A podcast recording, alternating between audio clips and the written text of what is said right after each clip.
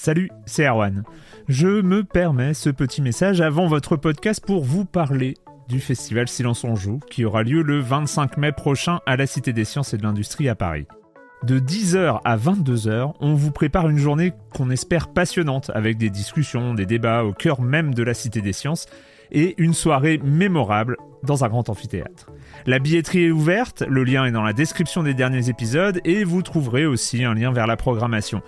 C'est 20 euros pour la journée et la soirée, et si vous voulez juste passer nous voir en journée, il suffit d'une entrée classique pour la cité, c'est 13 euros tarif plein avec éventuellement des réductions. C'est la première fois qu'on organise un truc pareil et on espère vraiment que vous répondrez présente et présent. En tout cas, nous, on a très envie de vous croiser de rencontrer celles et ceux qui nous écoutent chaque semaine. Rendez-vous donc le 25 mai et je vous laisse avec votre épisode de Silence en joue ou de la bande-annonce ou de Gâchette gauche ou de Dans la boucle. Enfin bref, bonne écoute. Hiring for your small business? If you're not looking for professionals on LinkedIn, you're looking in the wrong place. That's like looking for your car keys in a fish tank. LinkedIn helps you hire professionals you can't find anywhere else, even those who aren't actively searching for a new job but might be open to the perfect role. In a given month, over 70% of LinkedIn users don't even visit other leading job sites. So start looking in the right place. With LinkedIn, you can hire professionals like a professional. Post your free job on linkedin.com slash people today. Silence en joueur, Van Cario, bonjour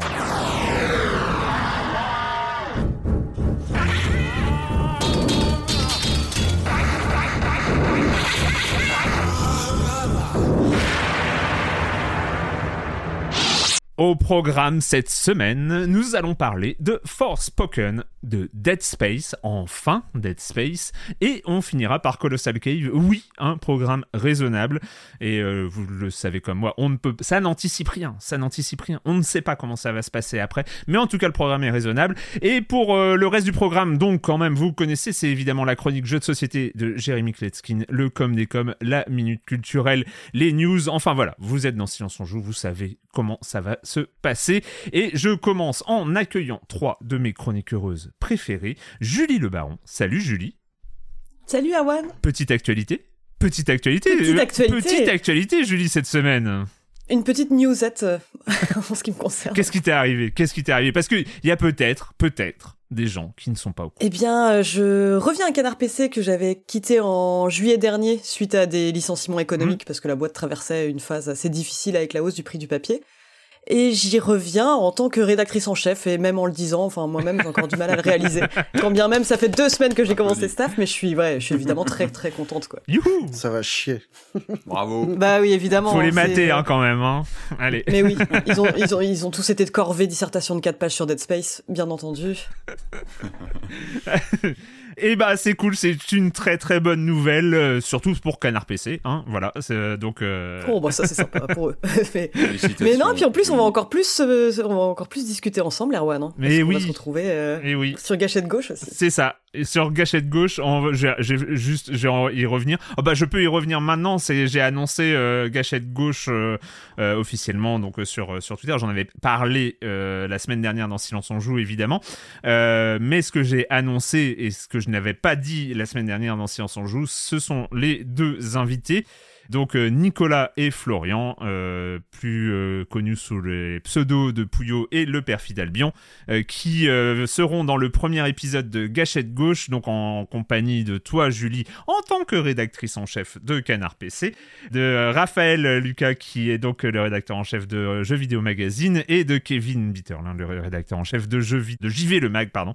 Donc voilà, on va faire le premier épisode donc de Gâchette Gauche. Ce sera lundi le 30 pas le 31, le 30, euh, le lundi 30 à 13h sur la chaîne Twitch de Silence on joue.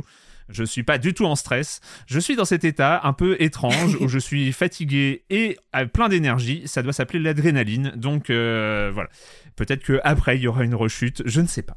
Mais voilà. Donc ça c'est gâchette gauche. Euh, Patrick Elio. Salut Patrick. Ouais, salut Arwan, salut à tous. Toi aussi. La forme en pleine euh, la patate? Dead Space en même temps. en même temps. Ben ouais, Dead Space, ça, ça, met la banane. On va voir. On a, on a une émission un peu particulière aujourd'hui. On va se, notamment se poser la question de, de savoir si c'est toujours dans les vieux pots qu'on fait les meilleurs jeux vidéo. Et on va y répondre. voilà, il y a différents cas de figure selon les titres. C'est l'actu d'aujourd'hui, de cette semaine. voilà. Et Marius Chapuis, salut Marius. Bien bonjour. On va commencer avec euh, avec l'actualité. Euh, je commence avec toi, euh, Patrick, avec bah, des news côté The Last of Us dont on a parlé la semaine dernière. On parlait la semaine dernière de la, célèbre, maintenant déjà célèbre série télé qui bah, qui fait plaisir à voir. Moi, j'ai enfin vu, bah, un peu comme tout le monde, le deuxième épisode il y a quelques jours qui était qui arrivait lundi sur Amazon Prime voilà, c'est impressionnant le niveau de qualité de la série pour l'instant qui tient. On en avait parlé euh, la semaine dernière avec Marius qui, qui, qui, qui avait une vision plus de l'ensemble de la série puisqu'il a pu voir tous les épisodes. Moi, je suis assez bluffé de la, de la qualité qui, qui, perdure, en tout cas sur le deuxième épisode. Et il y a presque une fierté, je sais pas pour vous, quand on regarde un épisode d'une série comme ça, se dire ouais, ça vient du jeu vidéo et euh, voilà ce ce comment dire ce passe-temps qu'on moquait souvent de, du jeu vidéo il y a, il y a quelques décennies. Bah aujourd'hui, on peut regarder une série. Euh, euh, accompagné sans rougir en voyant une adaptation en disant bah voilà ça ça mm. vient de mon jeu vidéo auquel je joue depuis des décennies et on est capable le jeu vidéo est capable de produire euh, voilà un matériau de cette qualité donc ça fait bien plaisir et puis donc le succès euh, de de, bah, de la série euh, chez HBO elle cartonne il y a, il y a des, je crois chez Amazon ils ont annoncé des records de bah, d'audience en fait de, de, de diffusion de, de, du deuxième épisode je crois qu'il a encore brisé les records du premier parce que ça a attiré ça a attiré des des spectateurs. Et puis il y a un impact aussi sur les ventes de jeux, c'était un peu prévisible. Alors je pense pas que ce soit le but premier de la série, bien que, en tout cas, ça alimente le lore et l'univers de, de The Last of Us. Je pense que ça peut faire découvrir euh, la, la série de, de, de, de jeux de, donc de, Naughty Dog qui est disponible sur PlayStation. Et puis on a eu quelques chiffres euh, là ces dernières heures chez Games Industry, donc euh, site anglais qui nous parle des explosions de vente de, des jeux disponibles en rayon actuellement The Last of Us. C'est-à-dire que ça concerne à la fois Part 1, donc qui est le dernier titre en date qui est sorti, donc on rappelle c'est le la refonte du jeu, du premier jeu sur PS5 avec tous les potards au maximum. On, en a parlé ici même il y a quelques, semaines maintenant qui a euh, progressé en vente d'une semaine à l'autre. Il a reçu, selon Games Industry, un plus 238% de vente, ce titre, euh, donc en Angleterre. Et puis, et puis, parce que lui, c'est l'actualité, évidemment, par toi, mais ce, ce, carton de la série a aussi relancé euh, les ventes de Last of Us Remastered, qui lui, on rappelle, c'est le, le jeu qui est maintenant vendu en budget, c'est la version PS4, qui était elle-même, il faut suivre, hein, une remasterisation du jeu originel sur PS3, mais qui est toujours en rayon, en version budget. Qui était surtout un portage, hein, en vrai. 300, ouais, un portage un petit peu boosté aussi, plus 322% de, de, voilà, de, ventes par rapport au mois, aux semaines précédentes. Et en tout cas, voilà, il y a un, il y a un effet vertueux sur les ventes de jeux. Et puis bah voilà si ça peut permettre évidemment de faire découvrir ce grand grand classique. C'est vrai je sais pas pour vous mais en regardant les épisodes j'avais qu'une envie c'était de relancer le jeu. Ah bah j'avais envie de m'y remettre de, voilà de rejouer le, évidemment encore évidemment. l'intro rejouer euh, bah voilà il y a un ne serait-ce que pour comparer les plans. Enfin tu vois les moments où tu dis ça j'ai déjà vu dans un jeu. J'ai besoin de vérifier là. Je vais me relancer le remaster histoire de. Je vais vérifier etc mais ouais après je veux pas faire mon Grinch mais plus 300% c'est chouette. Mais si on part de ventes qui sont très basses Évidemment. C'est logique. Évidemment. C'est facile à atteindre. Enfin, faut relativiser, quoi. C'est une pirouette marketing, on va dire. C'est vrai. Bien sûr, mais c'était un fond de catalogue. Le jeu PS4, on le voit régulièrement en magasin, c'est un fond de catalogue. Mais il y a un effet, enfin, c'est plus l'effet de remettre en, en, en, selle certainement un titre comme ça qui, euh, bah, qui, voilà, qui, qui, profite. Voilà, ce qui serait intéressant, c'est d'avoir les chiffres à la fin d'année de, de, de Part 1 et de voir s'il vit une aussi bonne vie que l'année dernière ou pas, quoi, en fait. Bon, mais ça reste, ouais, ça reste des classiques qui, ont, voilà, qui, qui restent sur la durée. Remastered, concrètement, sur PS4, il a quel âge ce jeu? Il, il date des tout débuts de la PS4. Donc il a, il a quand même quelques années, hein, cette réédition. Euh... Et il y a la version PC, on rappelle, qui sort dans quelques semaines. Oui. Voilà. Quelques euh... semaines, ouais. Ça va être intéressant de la, de la creuser un petit peu aussi. Ouais. Euh, tu avais d'autres news du côté de Not for oui. Broadcast. Mais oui, un petit point FMV. Alors, pas de coin Quake euh, cette semaine, mais un petit point FMV, full motion vidéo. Bah, on, on, en parle évidemment dès qu'on peut. Alors, Not for Broadcast, on en avait parlé ensemble. On a adoré ce jeu de full motion vidéo, très malin, très bien fichu, euh, avec beaucoup de, de, petites trouvailles de gameplay très intéressant. Alors, la très bonne nouvelle, c'est qu'il arrive sur euh, PlayStation et Xbox le 23 mars. Ça, c'est vraiment une très bonne nouvelle parce que ça va le rendre accessible à encore plus de, de ouais. joueurs. Et puis, l'autre bonne nouvelle, c'est qu'un DLC arrive. Un wow. DLC donc du contenu additionnel supplémentaire et ça va s'appeler Live and Spooky. Et là, je reviens de Julie. Je sais que ça va oui. te parler. Ça va être une extension euh, horrifique qui reprend les codes, vous savez, de ces émissions de télé-réalité où un, un- un présentateur avec son micro rentre dans une maison hantée, etc. Il y a une bande-annonce qui est sortie et ça fait mais grave envie parce qu'on va se retrouver à la fois dans les mécaniques de notre for, Not for Broadcast qu'on connaît bien avec tous ces gimmicks, euh, cette gestion de l'audimat, etc. Et tout ce, ce barnum de d'imagerie qu'on adore, Julie et moi, de, de voilà, de de- d'émissions de, télé-réalité euh, horrifiques avec évidemment beaucoup d'humour, on imagine, dans, dans ce, dans ce Note for Broadcast qu'on adore, qui va arriver donc sur les consoles.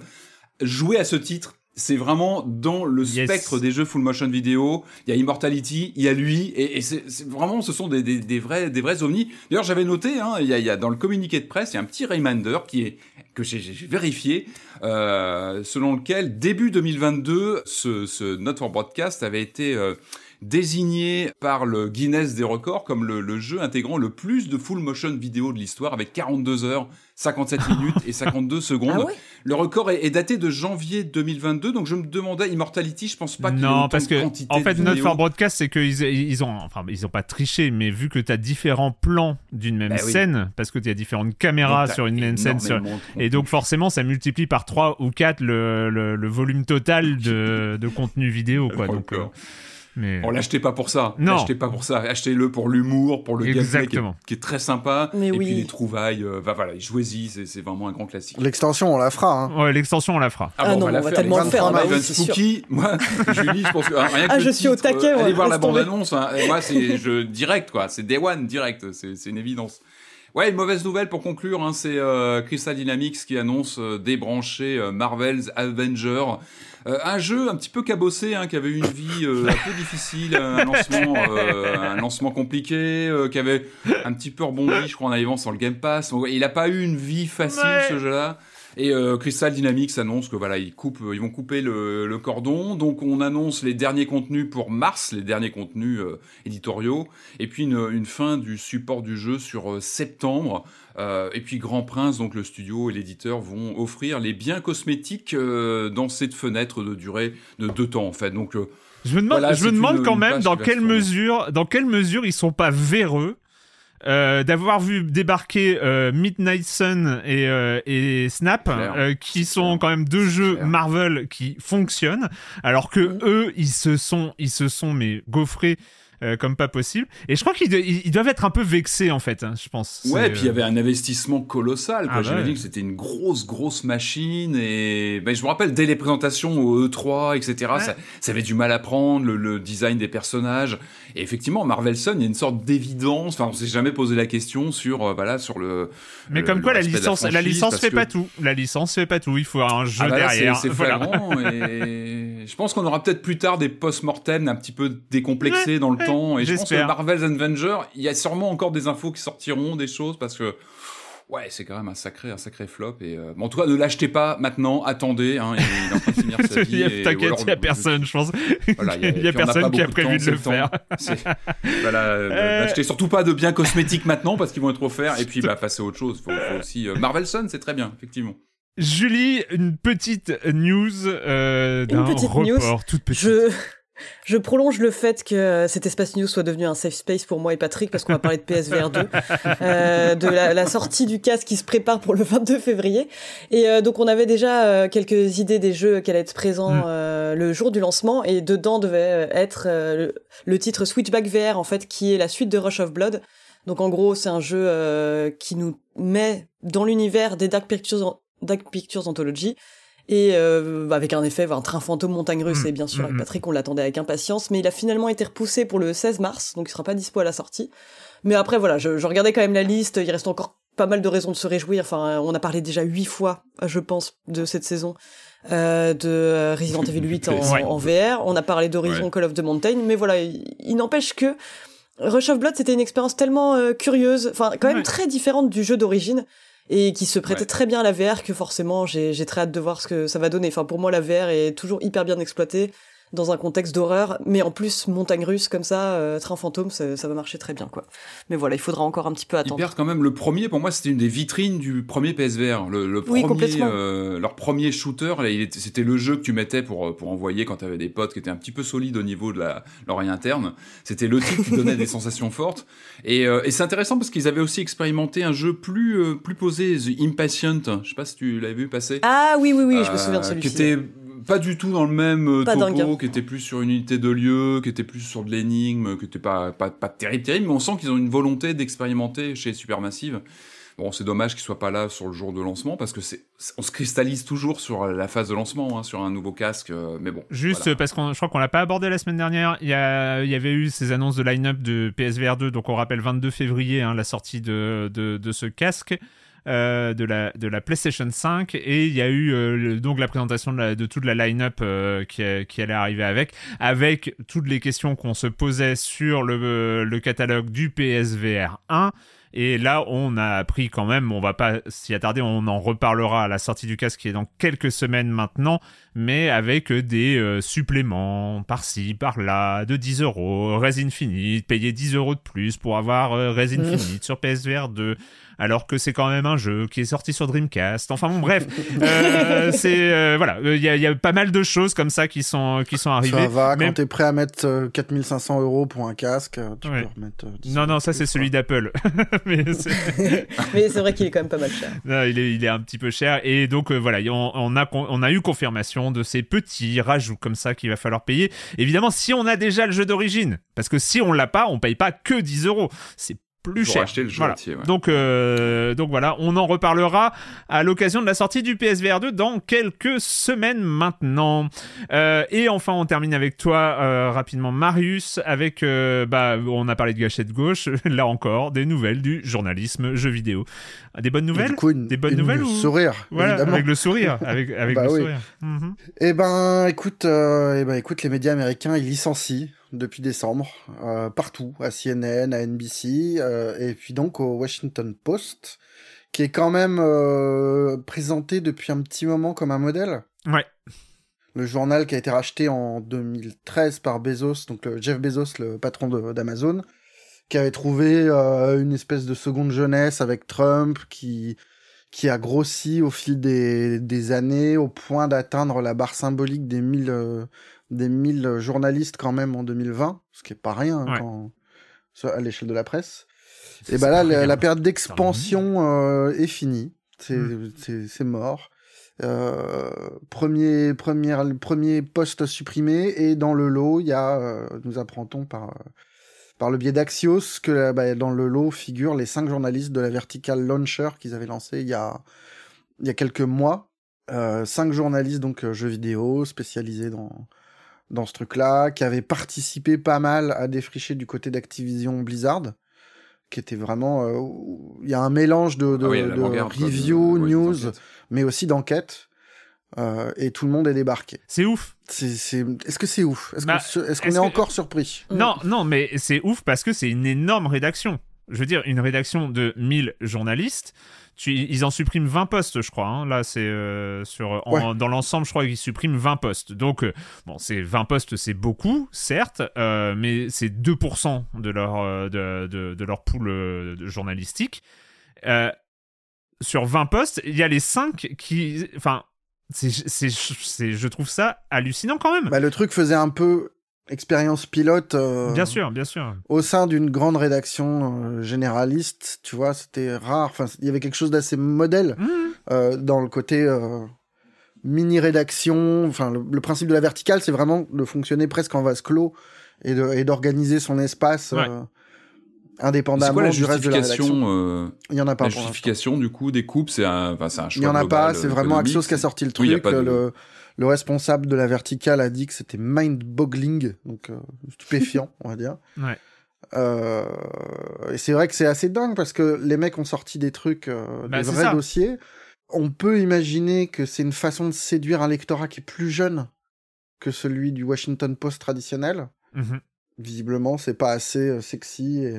J'ai un doute sur le fait qu'il y ait une justification économique à ça parce que je veux dire le jeu vidéo est un secteur industriel comme un autre et que et qu'il y a des joueurs et des joueuses, donc euh, il y, a, y, a du, y, a, du public et tout ça. Mais, et donc, mis à part euh, ce biais, encore une fois, dont on a parlé déjà, que à la tête des rédactions. Euh, des grands journaux, il y a peu de gens qui, encore aujourd'hui, il y a toujours peu de gens qui comprennent vraiment ce qu'est le jeu vidéo. Je vois pas d'autres justifications. Il n'y a pas de. Enfin, après, il y a le dernier truc, et c'est important, et c'est ce que tu as dit The Launcher était un projet récent.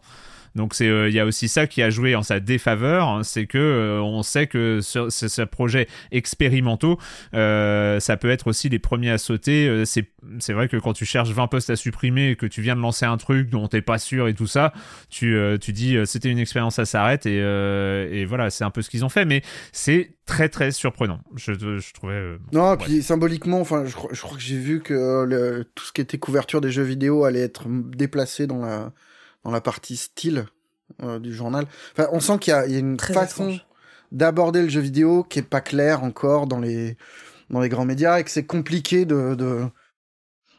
t'as vraiment l'impression que quand même il y a ce truc de le jeu vidéo on sait pas trop quoi en faire euh, tu dois avoir une personne dans les rédactions qui te dit euh, tiens on va miser là-dessus et si elle bouge le truc peut disparaître donc oui, ils sont amovibles, quoi. Amovibles, quoi.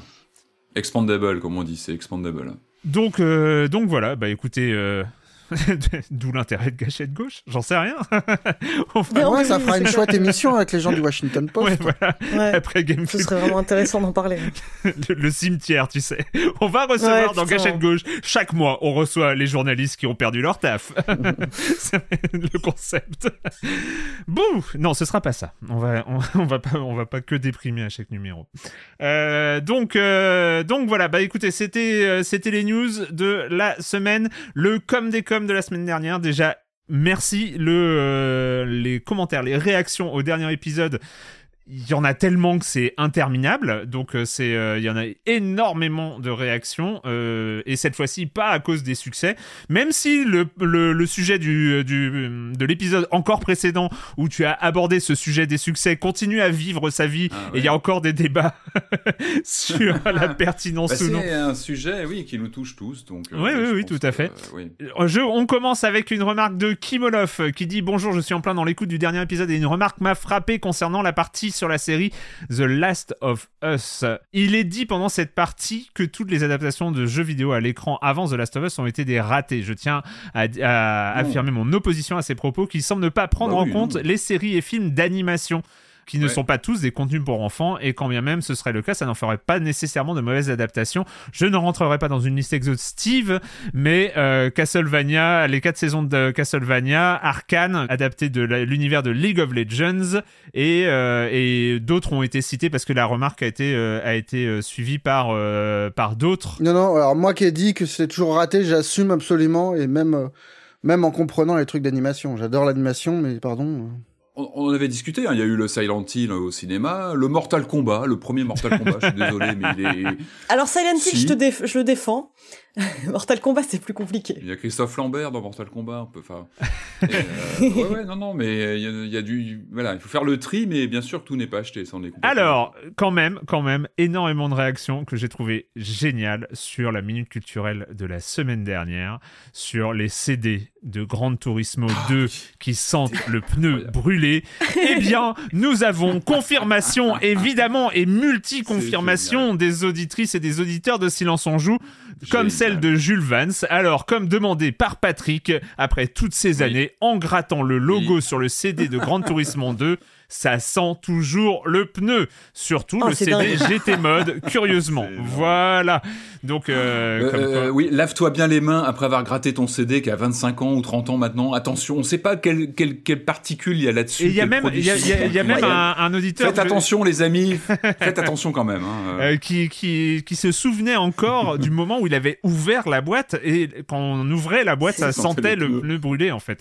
Donc, Attends, mais c'est super bien. Plus de scratch and sniff dans nos dans nos jeux vidéo. Mais c'est drôle parce que tu te rappelles, Erwan, t'as peut-être connu, il y, a eu un, il y a eu un NBA sur PlayStation qui avait une boîte en, en tu sais, en, en, matière euh, ballon de basket. Tu l'avais connu, ça, le NBA Je sais plus lequel c'est, j'ai plus en tête. Ah non, ça me dit rien. C'était très joueur avec les matières. Un NBA avec la boîte en forme, enfin vraiment que le matériau, en fait. Alors, c'était ah une édition un peu limitée où ah, ils étaient joueurs à l'époque. Hein. Bah, c'était les années où on, on faisait pas attention aux matériaux. C'était les années 90. On y allait franchement, on remplissait les les, boîtes de produits euh, peut-être nocifs. Faites attention quand même, bah, encore une fois. Sans doute euh, nocifs s'ils gardent leur odeur de poulet aussi longtemps.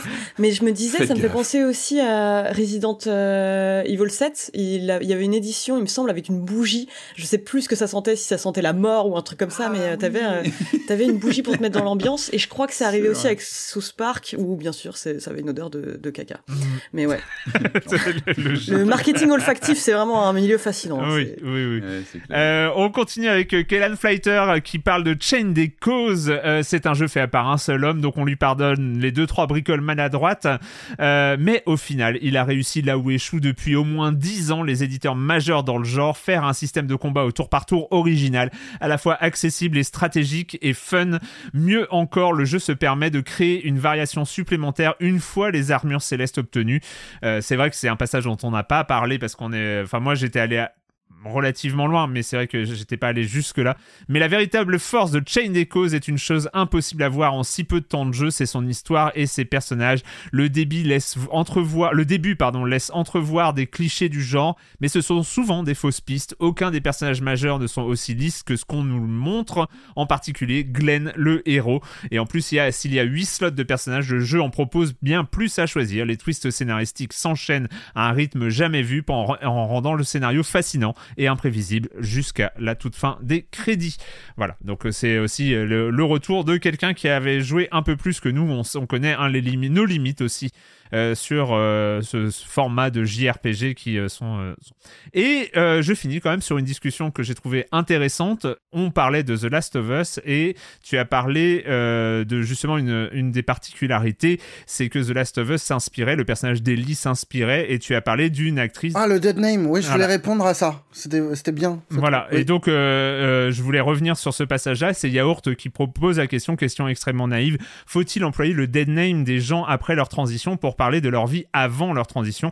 Doit-on dire qu'Ellie est inspirée d'Ellen Page ou d'Eliot Page? Donc point d'interrogation. Et ce à quoi Claire a répondu d'une manière euh, assez formidable. Donc je vous lis euh, sa réponse. Évidemment, euh, différentes personnes concernées ont différentes sensibilités là-dessus, mais pour la plupart des gens, le fait d'employer leur dead name, même pour parler d'une époque où Yel euh, n'avait pas effectué de transition, est au mieux désagréable, sinon insultant. Et même si la personne dont on parle est ok avec ça, employer son dead name publiquement peut laisser penser aux personnes qui ne seraient pas ok avec ça que vous feriez de même avec elles. Quand je dis différentes personnes concernées ont différentes sensibilités, c'est pas seulement pour dire cette personne est très sensible et c'est là à la peau dure, mais qu'il y a une expérience, un parcours ou un rapport universel à sa transition et à son dead name. Par rapport à son identité précédente, quelqu'un pourra dire j'étais quelqu'un d'autre à cette époque et j'ai pas de problème avec ça, j'ai juste changé depuis, et une autre j'étais quelqu'une d'autre, euh, quelqu'un d'autre et je déteste qui j'étais à cette époque, etc.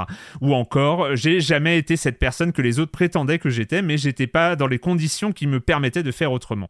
Euh, par exemple, quand on a un entourage transphobe, une, précarité économique, ou par exemple, j'imagine la pression d'être sous le feu des projecteurs et d'être récompensé pour des rôles genrés assez stéréotypés. Voilà, c'était juste pour euh, évoquer. oui, oui, et c'était plus une maladresse de ma part. C'était en réfléchissant, j'avais zappé le nom de Page et, euh, parce que parce que elle fait plus de films aujourd'hui. Euh, enfin, il y a le, il y a la dernière saison de. Euh, ah oui, le truc sur Netflix. ouais, le voilà. Umbrella Academy. Non, ouais, Umbrella Academy. Umbrella Academy. depuis, euh, depuis, depuis cette... J'ai pas vu d'autres choses, mais. Mais c'est vrai que d'habitude, on, bah, les Wachowski par exemple, on parle de Lana et Lily, même pour les films d'avant, et oui, ça, pose aucun problème à nos yeux. Voilà. Hein. Donc juste, voilà, je voulais signaler ça pour pour les gens qui ont pu qui ont pu relever euh, cette maladresse. Voilà. Donc, euh, le point abonnement avant de commencer avec euh, les jeux vidéo, nous sommes à 601 abonnés. Donc, nous avons passé la barre symbolique des 600 abonnés de soutien. ce qui est formidable. je sais pas ah quoi dire. c'est vachement bien. Je sais pas quoi dire d'autre, c'est formidable. Merci, merci beaucoup à toutes et à tous pour avoir souscrit cette formule d'abonnement. Je rappelle, vous pouvez soutenir Silence on joue et euh, tous ces petits projets euh, formidables qui euh, pop euh, de temps en temps pendant cette saison 16 euh, en vous abonnant à Libération avec une formule spéciale à 5 euros par mois au lieu de 9,90 euros. Vous pouvez trouver plus d'informations sur euh, offre.libération.fr slash SOJ. Vous avez le lien dans la description de ce podcast et un peu partout sur YouTube et sur Libération. Euh, merci à toutes et à tous. Je rajoute quand même, parce que j'oublie de temps en temps, mais il faut rajouter les euh, 27 personnes qui sont abonnées à d'autres formules de Libération et qui gardent ces autres formules d'abonnement, mais qui se sont euh, manifestées dans le Discord. Donc, euh, donc voilà, merci, merci, merci. Euh, vous validez cette euh, expérience qu'on a lancée sans trop savoir ce que ça allait donner il y a un peu plus d'un an maintenant. Et, euh, et ça fait vraiment plaisir, voilà, ça fait vraiment plaisir de, se sentir soutenu de cette manière-là. Écoutez, c'est le moment de commencer avec, euh, les jeux vidéo, avec du AAA. Euh, à quoi reconnaissons un triple A aujourd'hui, voire un quadruple A C'est qu'il coûte 80 euros et c'est le cas de Forspoken. Let's do this.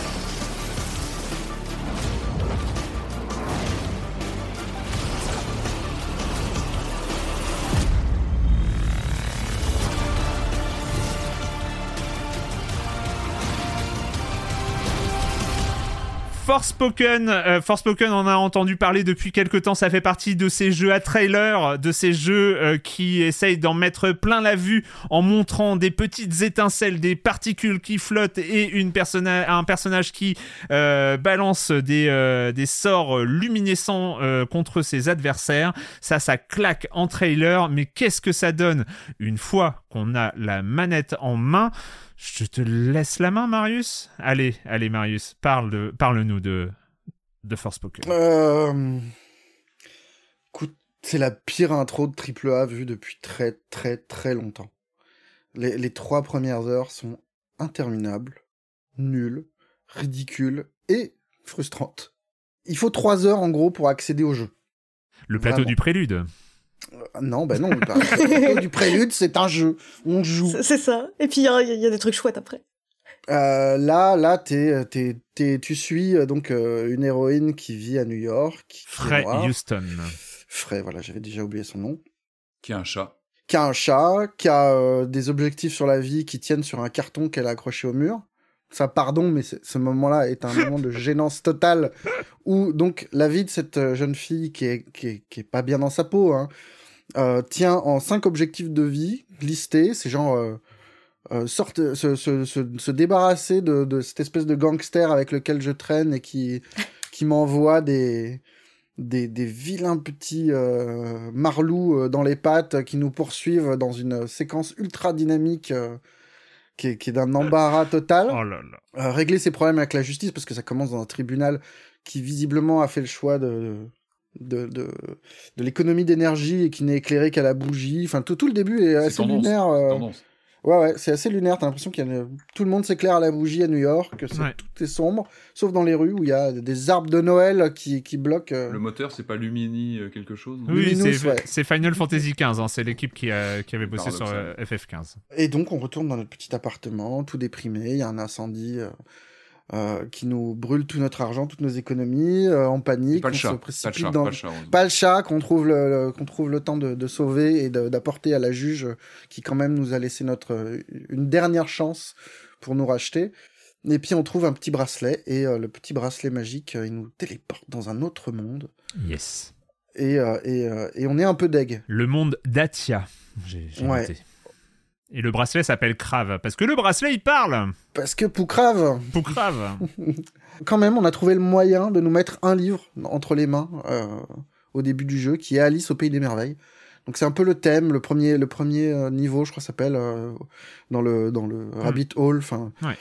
on nous promet du dépaysement, des aventures incroyables, des, des, des trucs fifous et, euh, et des paysans. Et on se retrouve dans un monde désertique avec quatre méchantes sorcières. euh, qui, euh, qui régente le monde, une brume magique qui euh, transforme les gens en zombies, et, euh, et voilà. C'est ça- le dépaysement. C'est extrêmement balisé. On sait où on est euh, en quelques minutes, franchement. Ouais. Euh, et, et on attend. Bah, on attend le droit de jouer parce qu'au début, euh, donc on découvre ce bracelet qui nous parle, qui sera le compagnon de notre aventure et, euh, et qui pousse cette tendance euh, au blablatage à mort de tous les triple A. euh, si vous pensiez que, que c'était trop bavard dans God of War ou dans... Alors, je signale que le blablatage, quand même, le blablatage dans Forspoken est paramétrable. Ah oui, tu peux régler le... Tu peux régler le blabla euh, dans les paramètres de Forspoken et euh, Attends, Euh, le- le- comment le- ça régler le blabla Genre, euh, ils ont pas le droit de te parler de la pluie et du beau Non, temps. mais parce par que- Alors aujourd'hui, alors aujourd'hui, je suis blabla. Demain, non, j'en mettrai moins parce que non, c'est pas une journée à blabla. Ça dépend des jours. Ah non, mais c'est incroyable. l'héroïne discutant avec son bracelet, si on laisse les paramètres par défaut, ils ne font que parler. En combat, avant les combats, après les combats, pour dire où aller, pour parler du temps, pour parler de... Ils font que parler façon... Et le problème, c'est qu'au bout de 5 heures, on a fait le tour des lignes de dialogue.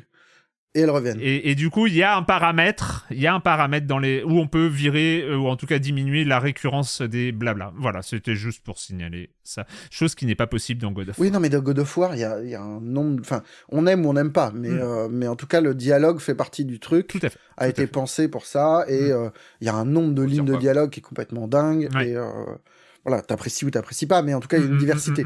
Là, il y a quand même un effet, au bout de- au bout d'un moment, dans l'open world, de répétition qui est ultra violent.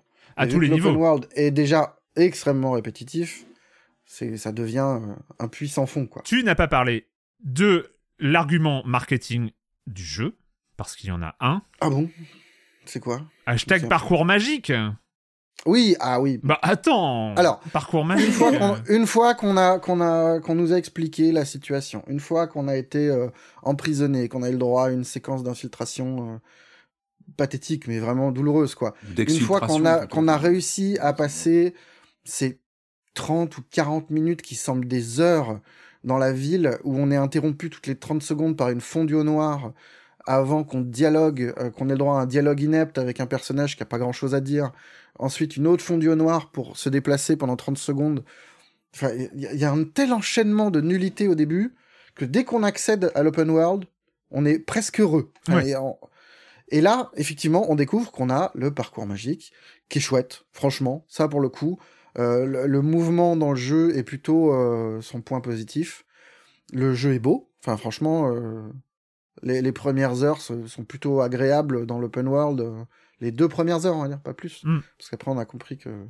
Mais techniquement, il est, il envoie. le mouvement marche super bien parce que ça permet d'aller très vite. On a l'impression de, de, de surfer sur, sur l'univers. C'est pas toujours hyper, euh, hyper heureux en combat parce qu'on se retrouve peut-être un peu trop long, mais ça, mais ça bouge bien.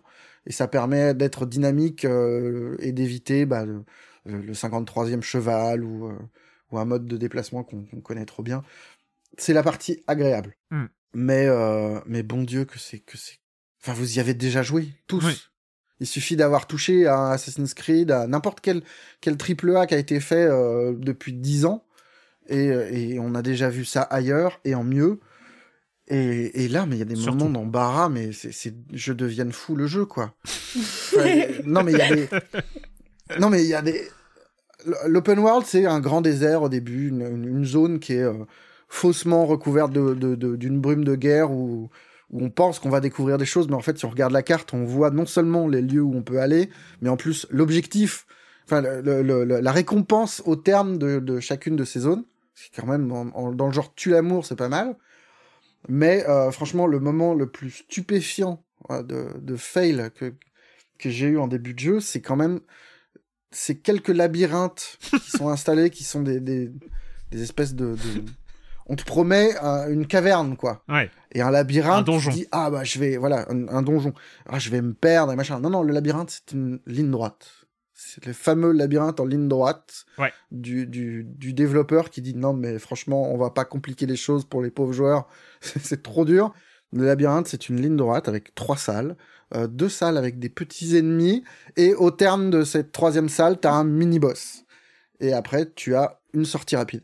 C'est pathétique. Mais vraiment, enfin, les- quand tu découvres ça, c'est... Breath of the Wild peut trembler, quoi. Non, mais tout, franchement, potentiel. Je, je ne vois pas, pour l'instant, comme ça, de, de jeu qui a l'air aussi ambitieux, au moins visuellement et Mm. tout, qui soit aussi. Enfin, c'est un triple A au feeling de double A, euh, tu sens que le cahier des charges, mais il est posé sous tes yeux et tu ressens presque matériellement l'ennui des équipes qui, qui sont obligées de, de, remplir les zones parce que tu as plusieurs zones qui sont déclinées dans le jeu. On, on, te fait comprendre qu'il y a quatre méchantes qui sont par ailleurs plutôt cool dans le design, qu'il faudra aller battre. Mais les zones, c'est toujours un peu la même chose, mais avec des filtres de couleurs. Ce que tu as à faire dans ces zones-là, c'est toujours la même chose. T'as une ville à libérer, euh, ça consiste en gros à euh, tabasser euh, quelques ennemis, puis un animal qui vient en renfort des ennemis. Quand on te le fait pour la troisième fois, t'en peux plus, quoi. T'as envie de mourir.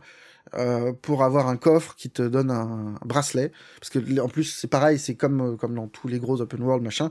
Il y a un séquençage si tu veux un objet euh, particulier tu, tu vas dans le village tu as des tours. Alors t'es pas obligé de grimper. Il y a même une blague là-dessus. T'es pas obligé de grimper comme dans Assassin's Creed pour libérer le paysage mais t'as les tours à paysage.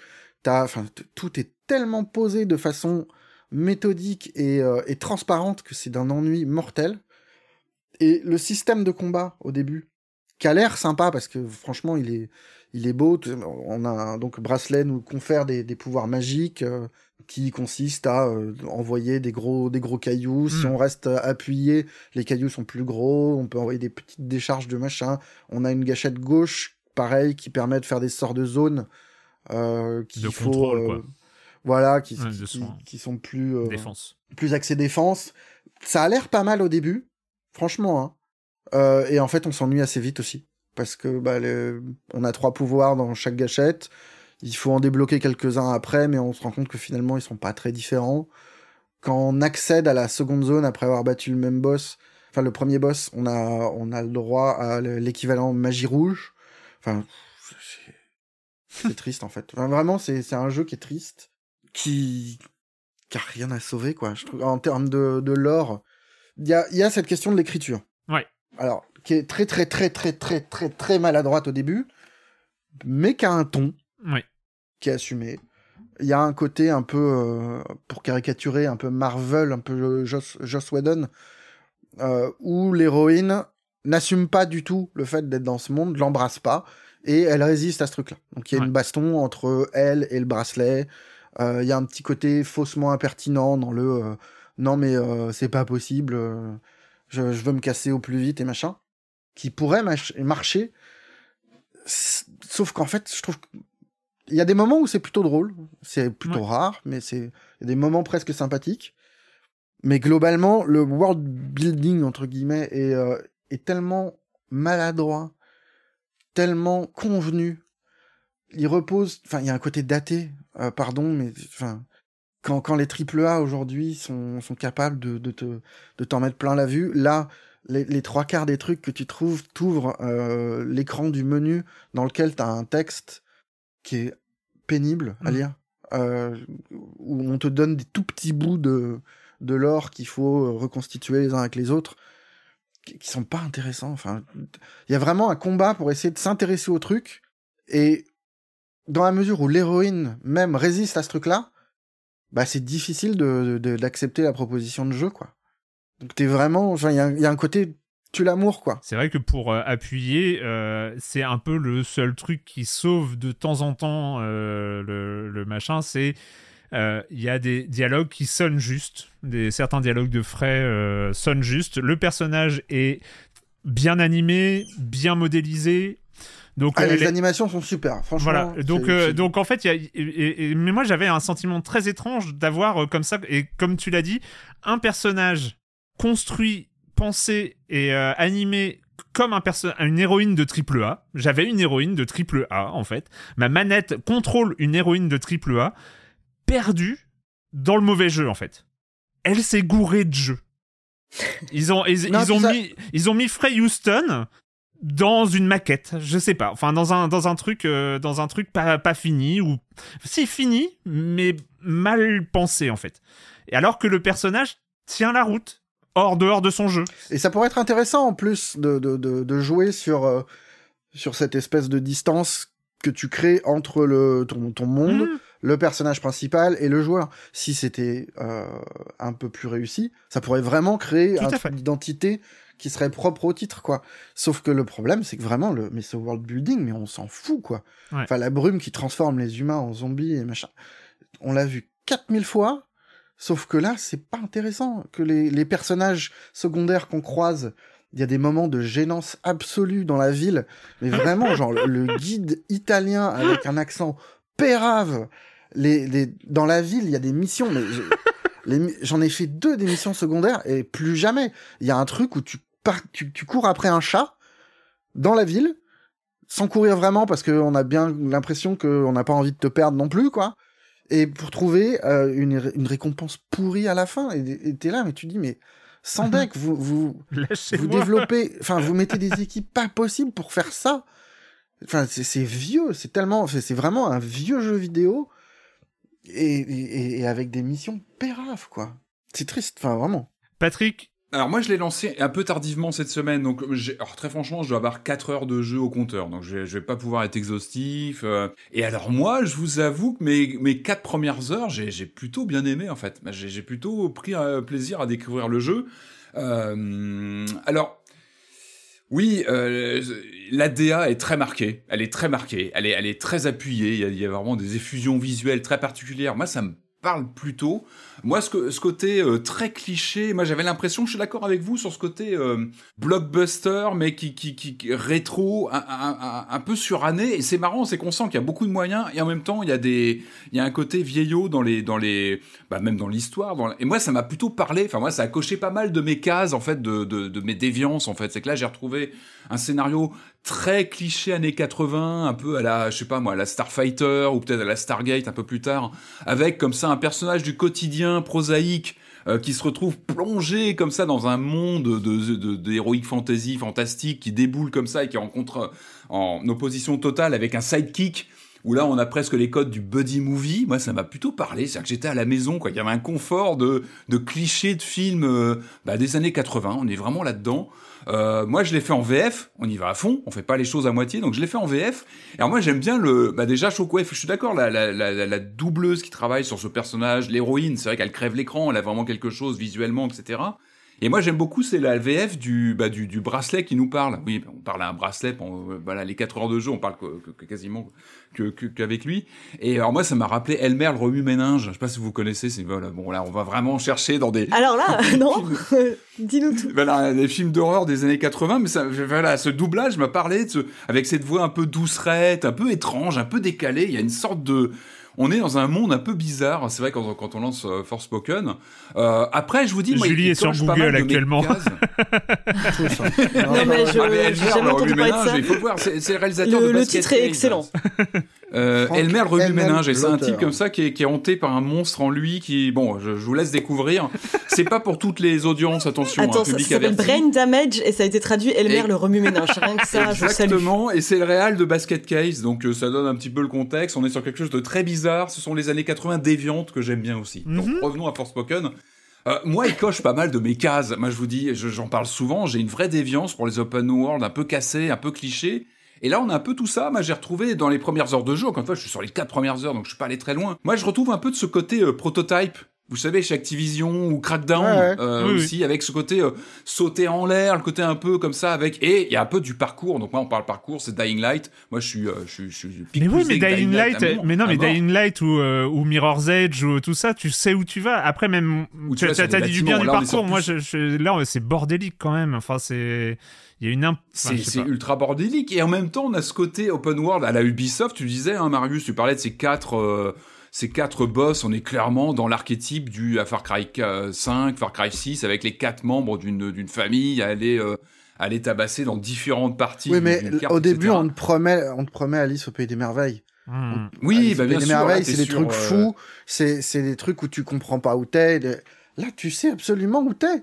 C'est des rock fantasy, mais, mais tu tu- sais exactement où t'es tout le temps, quoi. Tu marches et tu rentres dans ce côté cliché. Et, et moi, j'avoue que j'ai un peu cette fascination en dehors de tous ces, tous ces clichés de jeu, etc., qui finalement, tu, tu, tu consommes ça comme tu consommes un burger. Tu vois, tu, tu rentres là-dedans, t'es un peu euh, infusé dans cette, dans cette histoire très cliché, mais en même temps, qui se suit? Moi, j'aimais bien ce côté à New York au début, et puis hop, on part dans la grande aventure avec des, des personnages qui te racontent tout un lore que tu, tu vas avoir du mal à encaisser, mais que tu essaies de suivre comme tu peux. Je suis assez fasciné par ce, ce Square Enix euh, qui travaille à un photoréalisme en fait, euh, hmm. un photoréalisme qu'on a déjà vu dans FF15. C'était un des problèmes de FF15, mais qui il y avait cette volonté. Donc FF15 qui s'en est plutôt bien tiré sur la longueur, je que c'est encore un long sujet de débat, mais FF15 il, reste une, une expérimentation au sein de, de, de, la grande euh, saga FF, mais il y a aussi le Square Enix dont on parle moins, le, le Square Enix qui fait des tentatives, qui va jusqu'à flirter avec la full motion vidéo. Moi j'avais j'avais joué à The Quiet Man par exemple euh, sur PS4, où c'était un mix un peu bizarre comme ça, ou très très bizarre, de, de full motion vidéo et de séquences en 3D temps réel, etc. Donc voilà, je vous passe les détails, mais moi, j'avoue que j'ai cette fascination pour une sorte d'expérimentation comme ça. Non, mais parle pas d'expérimentation. Le, le truc, ils n'expérimentent pas. Enfin, là, c'est tout sauf de l'expérimentation, Patrick. C'est des trucs qu'on a vus 4000 fois. Le problème, comme, tu l'as dit d'entrée, c'est qu'on est, on, est sur une production à 70 ou 80 euros et c'est très problématique de, de, d'avoir ce, ce, ce, ce, mix comme ça qui, qui, qui, qui est exigeant avec son joueur parce qu'il faut vraiment mettre de côté pas mal d'exigences, pas mal d'attentes qu'on peut avoir, comme vous l'avez très bien dit, sur des triples actuels. Voilà, moi je peux y prendre un vrai plaisir déviant encore une fois, parce qu'il me raconte une histoire très années 80, il me sort de la bonne musique que j'aime bien, je trouve qu'il y, y, a une dynamique même dans les combats, je trouve qu'il y a quelque chose dans les premières heures de jeu. Je pense que je suis aussi dans la, un peu dans la parenthèse enchantée des premières heures, où on mhm. découvre. Ouais, euh, alors parenthèse enchantée, je sais pas, mais je sais que moi j'ai poussé quand même jusqu'à 7-8 heures en me disant, mais il y a, y a forcément un truc, les combats sont un peu brouillons, mais il y a un moment où ça va se débloquer et machin. Et en fait, non il y a un moment où tu gagnes un peu de patates et où tu es, un peu plus puissant et tu peux aller taquiner plus facilement des gros groupes, mais le truc est tellement rodé. au bout de quelques heures, tu as fait le tour des ennemis, vraiment, t'as euh, Piaf, euh, zombies, machin. Et la seule différence, ça va être, est-ce que tu as un petit groupe de zombies ou est-ce que tu as un gros groupe de zombies? Et tu, tu peux presque deviner quel type d'ennemi, enfin, c'est tellement transparent que t'es jamais surpris, quoi. Et, même les gâchettes au début, enfin, tu vois, il y a un truc dans le, dans le maniement du jeu qui est un peu étrange. Et c'est un, sentiment qui jamais ne disparaît. Je trouve qu'il y a mm, quelque mm. chose d'étonnamment peu ergonomique dans euh, l'usage des gâchettes. Dans... Pendant tout le jeu, j'avais l'impression que j'allais péter ma, ma, manette, quoi. Et la caméra est placée, je sais pas si vous avez remarqué, la caméra est placée chelou. Elle est placée en distance du personnage, un peu décalée. Enfin, il y a, y a, un truc euh, très très bizarre. Ouais, il y a, y, y a, un truc bizarre. bon, en tout cas, elle a du mal. La, caméra, elle est pas faite pour. Il y a des quelques combats qui sont organisés en intérieur parce qu'il y a des tours aussi euh, qu'on retrouve euh, aux quatre coins. De... Euh, alors qu'il faut pas escalader, mais dans lesquels il faut rentrer et se battre à l'intérieur. Et alors les combats en intérieur, juste la caméra, elle est en PLS quoi. Elle aime pas. Et même les combats de boss sont pas bien. Enfin, moi, j'ai essayé de me convaincre à un moment. J'ai fait un petit retour à Erwan après mon premier gros combat de boss en me disant, oh, c'était pas mal. Et en fait, en fait, au bout de 5 minutes, je suis envoyé un autre message en lui disant, non, mais en fait, c'était pas bien. C'est juste que c'était moins nul que les trucs d'avant, mais c'est le boss en trois phases où tu, tu les, enfin, c'est pas intéressant. Enfin, euh, moi, je suis bon, voilà, j'ai pas répété ce qu'a dit Marius. Euh, c'est la effectivement euh, parmi les plus mauvaises intros de jeux vidéo des années euh, récentes. C'est long surtout. C'est pour moi le, plus mauvais. Il y a un passage, le chapitre s'appelle l'évasion. Si vous avez euh, l'occasion d'y jouer, le chapitre qui s'appelle l'évasion est pour moi de mémoire le pire truc auquel j'ai joué depuis enfin depuis aussi loin que je me souvienne en fait. Donc c'est c'est improbable avec tout ce qu'on a dit sur la. Oui, tu suis un perso et t'as pas grand chose à faire, quoi. Tu suis les clous et tu, tu, tu suis, oui. non, mais c'est nul t'en peux plus.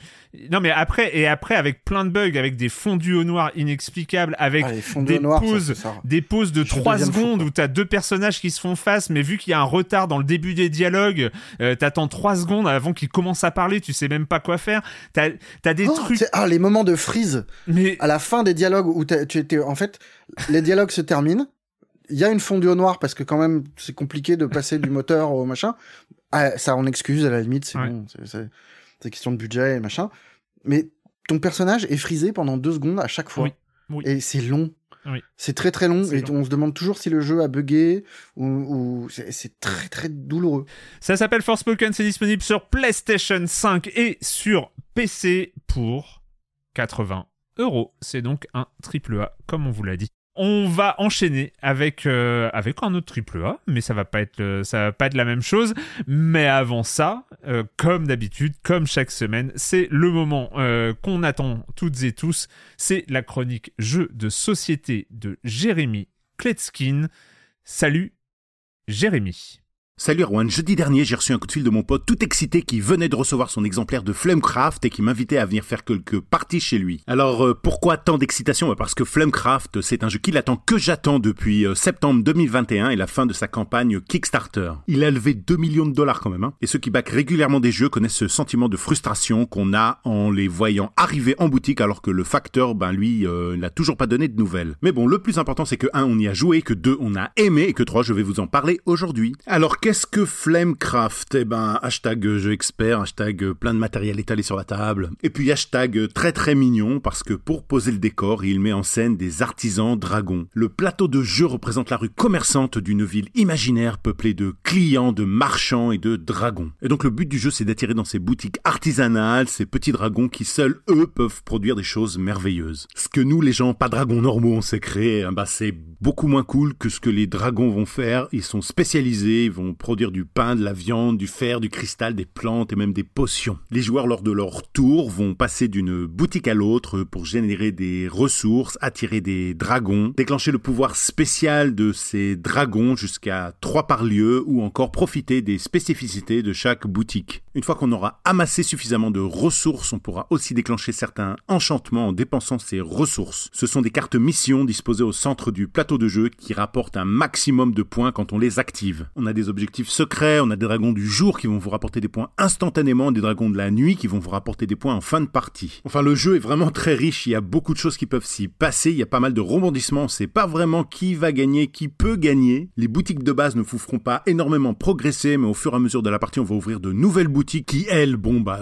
accélèrent complètement le rythme, et c'est ce qui fait aussi que la partie n'est pas très longue. En 2 heures, 2 heures et demie, nous, on avait fini. On a joué à la version Deluxe qui en plus propose des jetons de ressources en bois, des petites figurines de dragons très sympathiques, euh, des pièces en métal, euh, et le plateau du jeu n'est plus en carton mais en néoprène, euh, il se déroule comme un long tapis de souris. Ça c'est super agréable et c'est la classe. Les tours de jeu peuvent prendre un petit peu de temps, c'est vrai, mais on a toujours cette impression qu'on a des enchaînements, des combos qui peuvent se mettre en place et nous faire passer devant tout le monde. J'aime aussi cette mécanique quand le joueur qui déclenche le dernier tour, bah, c'est aussi lui qui va jouer en dernier. Et comme on a chacun intérêt à le faire, ça se finit assez rapidement, ça ne traîne pas en longueur. Je rappelle le nom du jeu Flamecraft du studio Cardboard Alchemy, l'auteur c'est Manny Vega et les illustrations sont par Sandara Tang. De 1 à 5 joueurs, c'est édité chez Lucky Duck pour des parties d'environ 1 heure à 2 heures, on va dire. Vous trouverez la même version de luxe que celle de mon pote aux alentours de 80 euros. C'est indiqué sur la boîte à partir de 10 ans, je suis d'accord. Voilà, il est maintenant encore plus important que jamais de le rappeler. Faites baisser votre consommation électrique et jouez à des jeux de plateau avec vos 500 watts par heure. Là, vous êtes complètement inconscient, les amis. Bye bye. bye bye, Jérémy. le point. euh, eh ben, eh ben, on va pas s'arrêter, on va pas s'arrêter pour autant.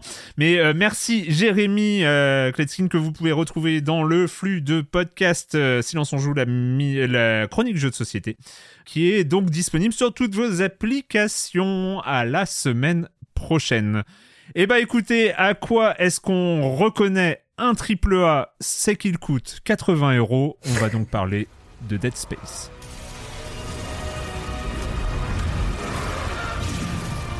Don't you want to be reunited with the people you lost?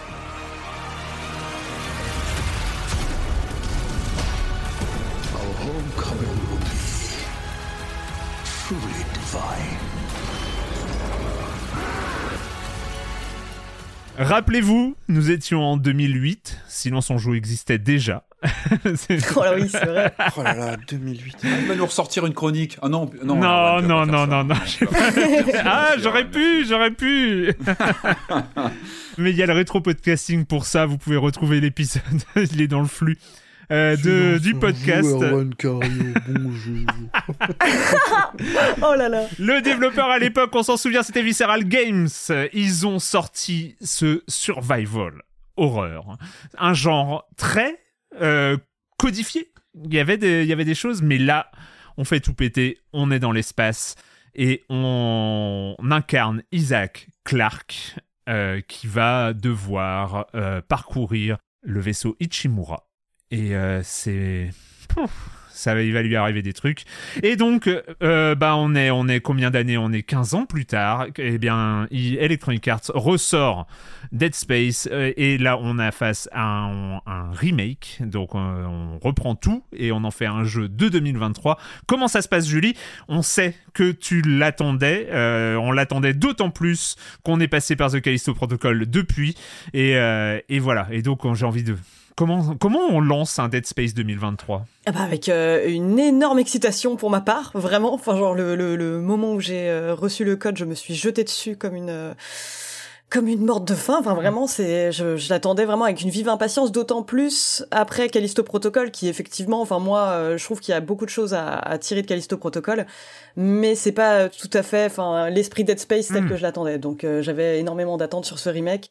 En plus, euh, les développeurs s'étaient exprimés quant au fait qu'ils avaient été inspirés par la réussite du remake de Resident Evil 2, qui pour moi vraiment est un, un enseignement en termes de remake, tellement mhm. il était, euh, il était parfait dans son genre.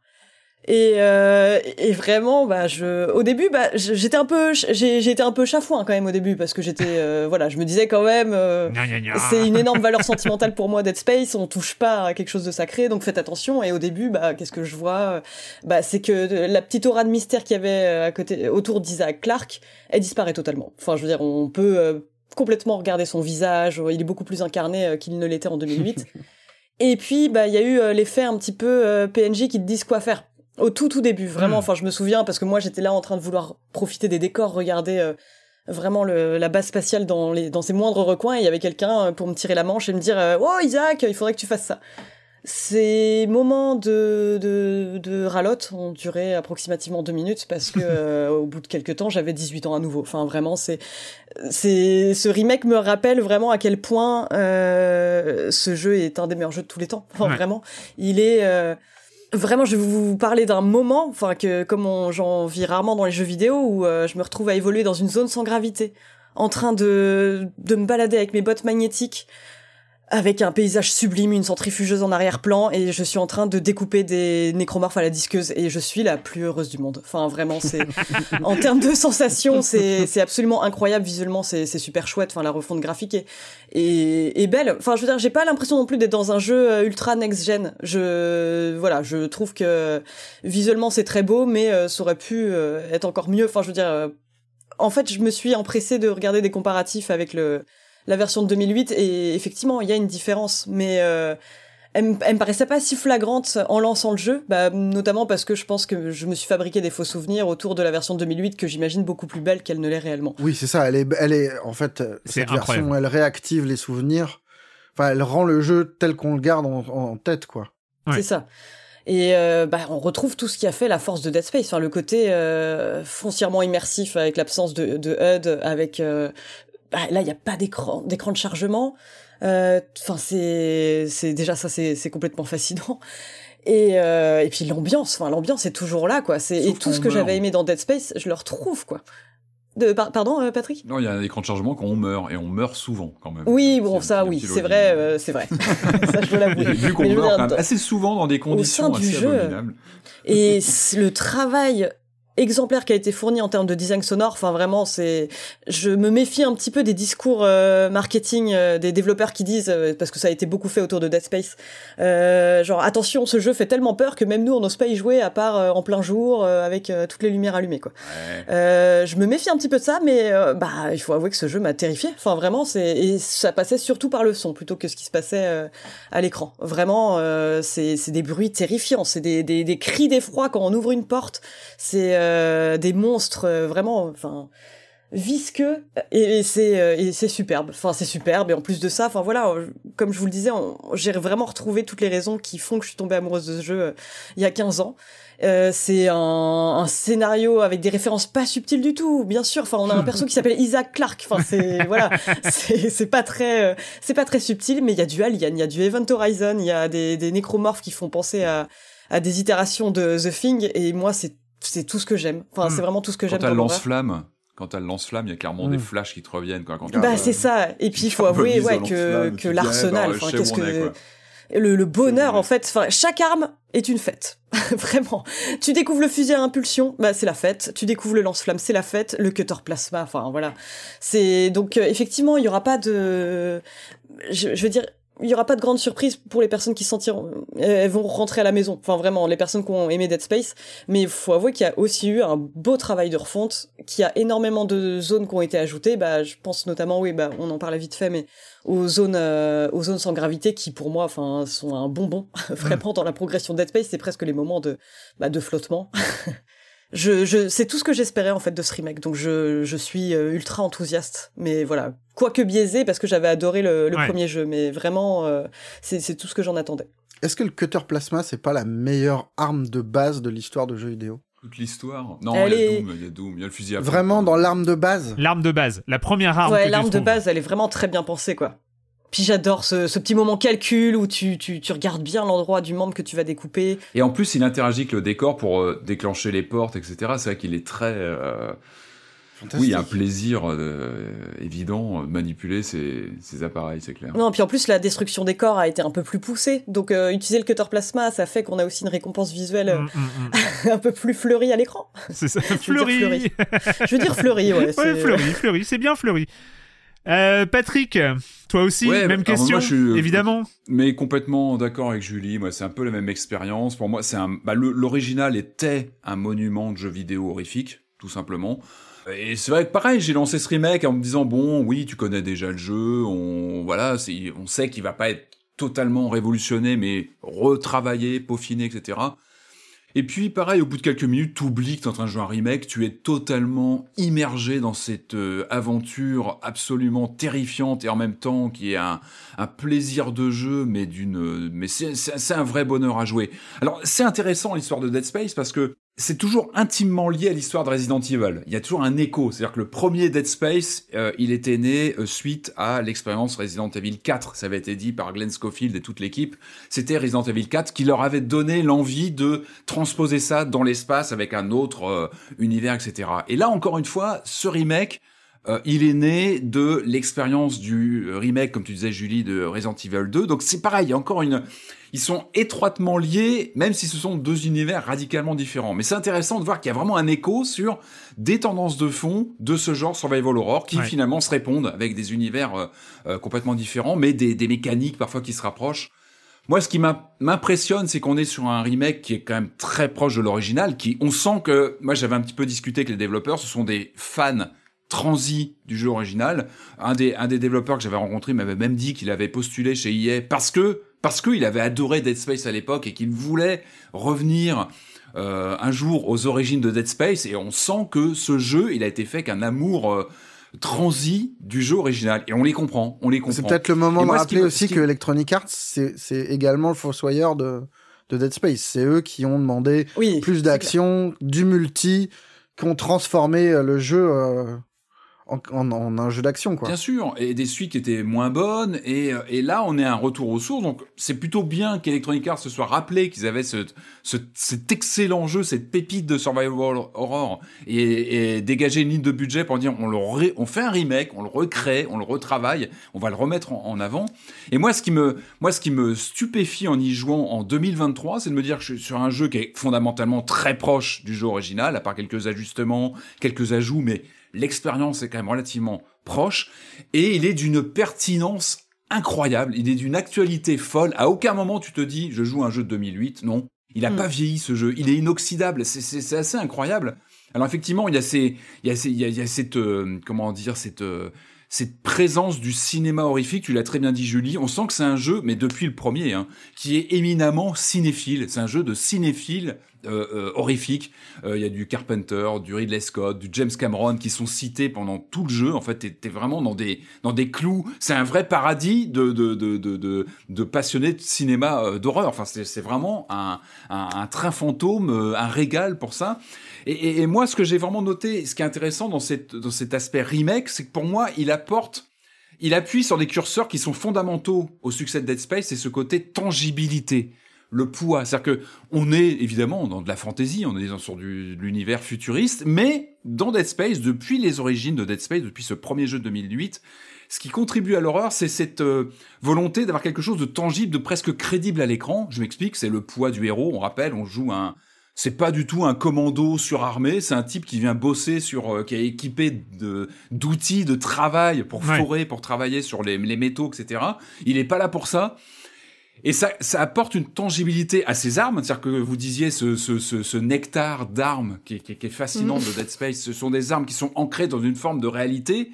De, de, elles sont probables. Ces armes sont des outils. Euh, et je trouve que le remake apporte, appuie sur ce côté-là avec euh, plein de petits détails visuels. Ça va être euh, euh, des munitions qui restent en l'air dans le, lorsqu'on tire, qui vont, qui vont comme ça flotter autour du héros. Il y a, il y a, il y a les passages de, de, gravité zéro qui ont vraiment été améliorés. Moi, je me rappelle les passer à l'époque. C'était pas très agréable. Là, c'est un vrai bonheur. On, on s'éclate à voler comme ça. Ça apporte encore plus. Et ça apporte encore une fois pour moi du, du concret, du réel, avec ce personnage qui est lourd, et ça on connaît, on connaît la formule Resident Evil 4, ouais. c'est-à-dire un personnage qui n'est pas d'une réactivité totale, mais ça apporte du stress, euh, on sent ce personnage qui, est, qui, a du mal parfois à se déplacer, mais ça, ça fait complètement partie euh, de, du postulat. Et puis il y a quelque chose de plus organique euh, que dans Resident Evil 4, parce qu'on a cet exosquelette, enfin il y, y, a ce côté vraiment et, et lourd. Et c'est intradiégétique si on peut dire ça, c'est que c'est intégré mm. à, à l'univers du jeu, le fait qu'on soit lourd, c'est pas un soldat, il est lourd, il est équipé d'un équipement super super lourd en fait, ça fait partie de son, son ses déplacements sont compliqués. Et moi, ce tous ces, effets comme ça qui viennent, qui sont augmentés par, je pense, par ce remake, parce que les créatures, comme tu disais, Julie, euh, quand on les découpe, ça c'est la mécanique principale de Dead Space, c'est la découpe des ennemis. C'est-à-dire que un coup de lame dans la, dans la tête d'un monstre, bah, ça va pas forcément nous, ça va pas forcément l'arrêter. Il faut découper les membres et venir l'achever. On retrouve ces mécaniques qui n'ont pas bougé, hein, et qui sont, jouissif si on prend le postulat horrifique que c'est, parce qu'il y a vraiment mmh. des moments d'écœurement presque à l'écran, parce que ces monstres sont assez terrifiants. Je trouve qu'il y a, il y a quelque chose de, il y a une folie. Et je trouve que c'est un jeu qui transpire une forme de folie Dead Space dans l'horreur. Je trouve qu'il y a des, vraiment des moments inquiétants. Et puis là, je trouve qu'il y a des moments, je, je sais pas si c'est du ray tracing, mais j'imagine que oui, avec des effets de lumière sur les, oh, sur les, la sur fumée. Les, sur, les fumées, les effets de lumière, des, des, des, des, parties sombres d'environnement qui font peur en disant qu'est-ce qui va et, surtout et c'est un jeu qui aime ces monstres. C'est un jeu qui ouais. prend plaisir à les déployer, à les envoyer vers le joueur, qui les met en scène. On sent qu'ils sont amoureux de ces créatures abominables, mais ils sont, ils sont grandis par la mise en scène, par les effets de lumière. Et je trouve que là, le remake appuie sur tous les potards. Et je trouve qu'il y a des ambiances j'avais envie de prendre des, des, captures écran tout le temps, tellement je me disais, mais je suis dans un film d'horreur, je suis en train de vivre un truc que je voudrais jamais vivre de ma vie, mais que je suis en train de vivre par procuration avec ce personnage. Et, moi, pour moi, la force de Dead Space, c'est qu'avec ces petites contraintes de déplacement, cette lourdeur, ces différents outils, parce que il, a aussi intégré tous les codes du, survival horror qui sont sublimés. Je trouve qu'il y a une gestion de l'équipement qui est parfois très tendue, on est toujours un peu sur le fil. Euh, et il y a des vrais moments de panique. Moi, je trouve qu'il y a des moments où on on sait plus trop comment faire. On, agit un peu dans la panique. Il y a des moments un peu de. Il y a une science de la tension, je trouve, dans ce jeu qui est complètement dingue. Mais il y a toujours ce moment, je sais pas si vous l'avez vécu avec ces fameux euh, nécromorphes, un peu à la Starship Troopers. Je me rappelle, il y a un personnage qui se faisait tuer comme ça par le dernier coup de griffe d'un monstre. Et ça, on l'a ouais. régulièrement. C'est-à-dire qu'on croit avoir euh, euh, démonté un, un nécromorphe et hop, il nous fout le dernier coup de griffe. On n'est jamais tranquille. Ah mais j'ai passé tout mon temps comme ça. Hein. Je vois exactement ce à quoi tu fais référence dans Starship Trooper. La, ouais. le, vraiment le mec transpercé à la fin. De... tu vis ça tout le temps. Et alors surtout, alors je conclus là-dessus, effectivement, le parallèle avec euh, Callisto Protocol, il est inévitable, parce que Callisto Protocol, il est venu en disant on va donner une leçon à Dead Space, on en a déjà parlé, avec tout ce... tout ce parallèle avec l'équipe originelle qui est partie faire Callisto et qui euh, aujourd'hui se retrouve face à un remake qui est fait par d'autres personnes. Mais, mais ce qui est incroyable, moi j'y jouais en me disant mais c'est incroyable comme Dead Space est plus maîtrisé. On a l'impression que c'est le jeu de la maîtrise, que c'est le jeu de la comment dire de la maturité, alors que c'est l'inverse. Et on a un jeu qui est, je, je, parlais des mécaniques de survival, les mécaniques de de de de, de même la, la, je trouve, on en avait parlé hein, sur Callisto, il y a, y a, des pics de difficulté qui sont désagréables dans Callisto, qui peuvent vraiment nous faire lâcher la manette d'énervement. Moi, Callisto, on l'a connu, hein, Marius, on en avait parlé. Si, sauf que Erwan était passé sur euh, voilà, un de ses passages, il m'avait un peu énervé parce qu'il l'avait passé du, du trait. Mais moi, j'ai vraiment eu des, des, pics de difficulté écœurants sur Callisto, où c'était trop et ça, ça pouvait écœurer. Et là, j'ai été encore une fois bluffé en 2023 par le côté très naturel de la progression de difficulté. C'est-à-dire que jamais j'ai lâché la manette en criant ah non, le jeu n'était jamais en défaut. C'était toujours un, une question de gestion des déplacements. Il y, a, il y a des passages évidemment de, on se retrouve enfermé dans une pièce et puis il y, a, il y a un petit mode horde qui se met en place. Il faut résister à 7-8 monstres et c'est pas toujours très facile. Il y a vraiment des pics euh, assez euh, assez gratinés. Au bout de quelques heures, on se retrouve vraiment à des, euh, avec des pics de difficulté. Mais j'ai jamais été énervé contre le jeu. Tu sens toujours qu'il y a plein de pistes possibles. Enfin, par exemple, quand tu te rates, tu te dis, ok, là j'ai un gros bidon qui explose. Enfin, je vais pouvoir Je tout vais organiser. Ça, parfois j'étais Sun Tzu. Bah- Enfin, vraiment. Genre j'arrivais, je mettais euh, ma bombe à stase, ma bombe à...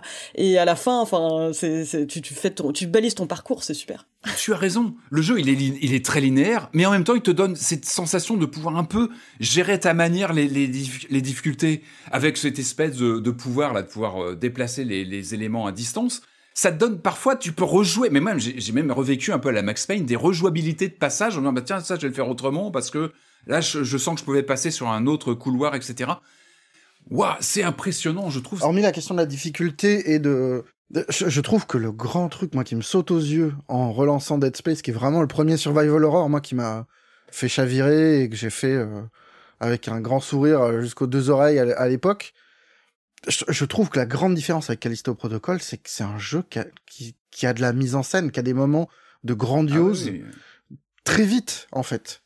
Callisto, tu vois, j'ai lâché assez vite et j'ai l'impression de n'avoir vu que des couloirs, que des Ah, zones extrêmement, voilà, extrêmement sombres, étroites et machin. Alors que là, tu as des couloirs, t'as- t'as ce, ce, ce, ce côté labyrinthique et tout, mais qui déboule sur des scènes qui sont, enfin, la centrifugeuse, c'est un moment dantesque.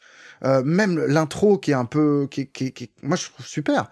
Euh, cette scène à travers la vitre où tu vois le groupe se faire massacrer. Il y a plein de moments de, de cinéma, de mise en scène qui sont très très forts. Et Callisto, il y en, il y en a pas. Enfin, moi, j'en ai pas eu du tout. Moi, j'irais même plus loin que ça. Moi, je pense qu'il y a des moments de grâce dans ce jeu. Et je pèse mes mots. Je trouve que dans Dead Space, moi, je me suis retrouvé dans une, une pièce en apesanteur, comme ça, où je flottais. Ça m'a rappelé la jaquette.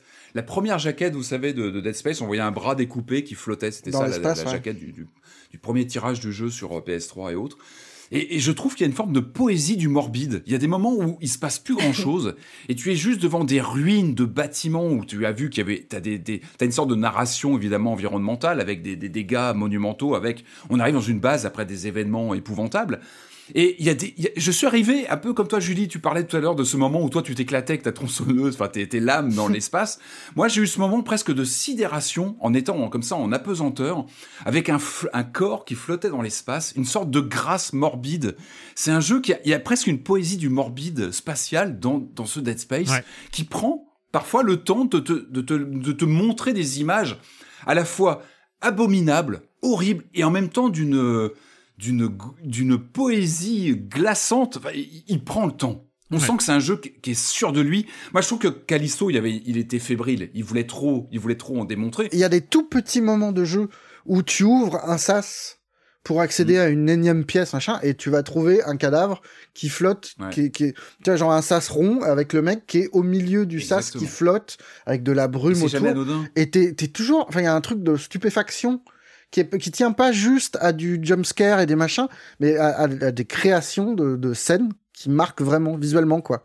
Moi, je vais pas, je vais évidemment pas répéter ce que vous avez euh, très bien dit. Je sais pas si tu veux ajouter quelque chose, Marius. T'as pas beaucoup entendu, mais euh, Non, non, écoute, moi, c'est un jeu qui m'a, qui m'avait vachement marqué euh, à l'époque, que j'avais relancé euh, quand ils ont annoncé le remake. Je me suis refait juste l'intro euh, qui m'avait euh, chamboulé. Il est sur le Game Pass. hein, vous pouvez facilement, si vous avez le Game Pass, il est dans le EA Play qui est dans le Game Pass, donc sur Xbox, peut-être même sur PC, on peut le lancer comme ça via le Game Pass, le premier. Et c'est vrai que le premier, visuellement, il a un peu souffert parce que ça, ça, ça date. Mais, mais, mais, il, mais il se jouait encore très bien. Il y avait encore cette atmosphère lugubre et, et cette, ce sens de la mise en scène. Et que là, bah, là, c'est vraiment la version euh, telle qu'on l'a vécue en 2008, quoi. C'est, Mm. un truc de, visuellement, c'est étouffant, quoi. C'est, génial. Je sais pas pour vous. Alors moi j'ai moins accroché au fait qu'il parle. Alors je sais pas pourquoi, mais j'ai- j'aimais bien ce côté justement un peu mutique du personnage. Je sais pas Julie ce que tu en parles, ce que tu en penses aussi. Le fait qu'il interagit, c'est-à-dire qu'il discute avec les personnages qui lui parlent par euh, par visio, etc. C'est pas forcément le truc moi, qui m'a le plus euh, qui m'a le plus euh, convaincu. Je sais pas pour vous. Bah oui, oui. Moi, au début, ça m'a même fait bizarre. Enfin, vraiment, euh, par Ouais. rapport à... Mais comme euh, le mode troisième personne sur euh, Resident Evil 8 me fait bizarre. C'est, tu t'es habitué à avoir un personnage plus désincarné qu'à l'origine, donc ça fait un peu chelou.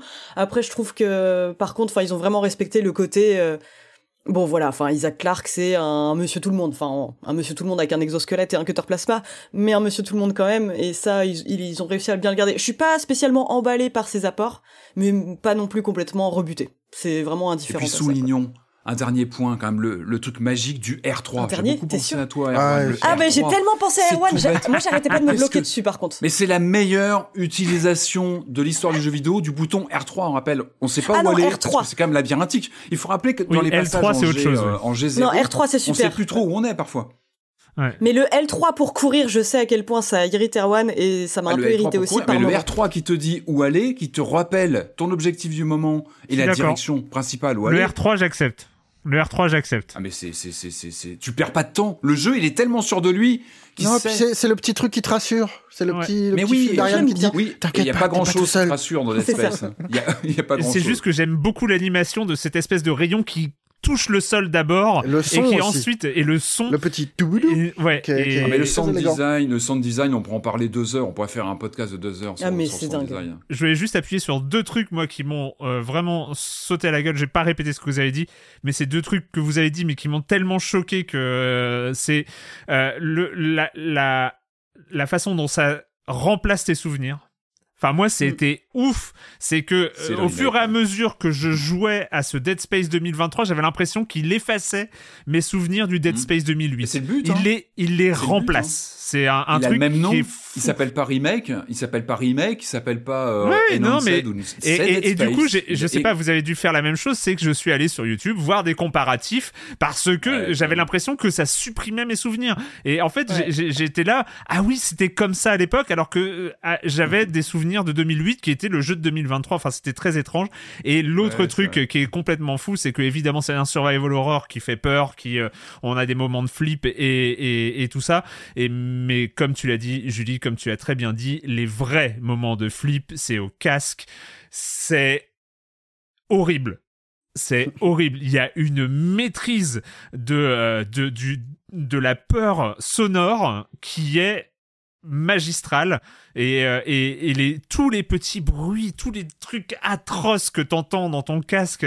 Mais franchement, euh, à un moment, je me suis dit, mais j'ai pas essayé parce que je trouvais que c'était trop dénaturé le jeu. Mais tu coupes le son, j'ai l'impression que c'est euh, ça va quoi. C'est c'est Oui, oui, oui. mais, euh, et, Ça passe beaucoup par mais le son. avec le son, mais c'est tellement atroce. Mais c'est je- Mais j'ai eu des jumpscares avec ma propre respiration. Enfin, la respiration de Clark, quoi. C'est genre, que- il y a qui avec moi ici, quoi? Cette séquence culte qui est, qui est- qui est brillante dans le remake où tu arrives dans un couloir, t'entends un bruit de quelque chose qui tape, tu te dis c'est de la musique qui vient et non, c'est un bruit intradiégétique et tu te rends compte de ce qui se passe. Ouais. Vous voyez très bien la scène Ouais. qui est devenue culte Ouais, et que les bien sûr. développeurs m'avaient dit ça on n'y touche pas parce que c'est tellement un fondamental de c'est clair. cette- cette scène, elle est, tu te dis, non, c'est pas de la musique, et en fait, elle est dans, dans l'univers du jeu. Et c'est, mais ce qui est dingue, c'est que plus on en parle, et je me dis, il va rester Dead Space. Et là, il, a, il a eu un grand oui. nettoyage, il restera.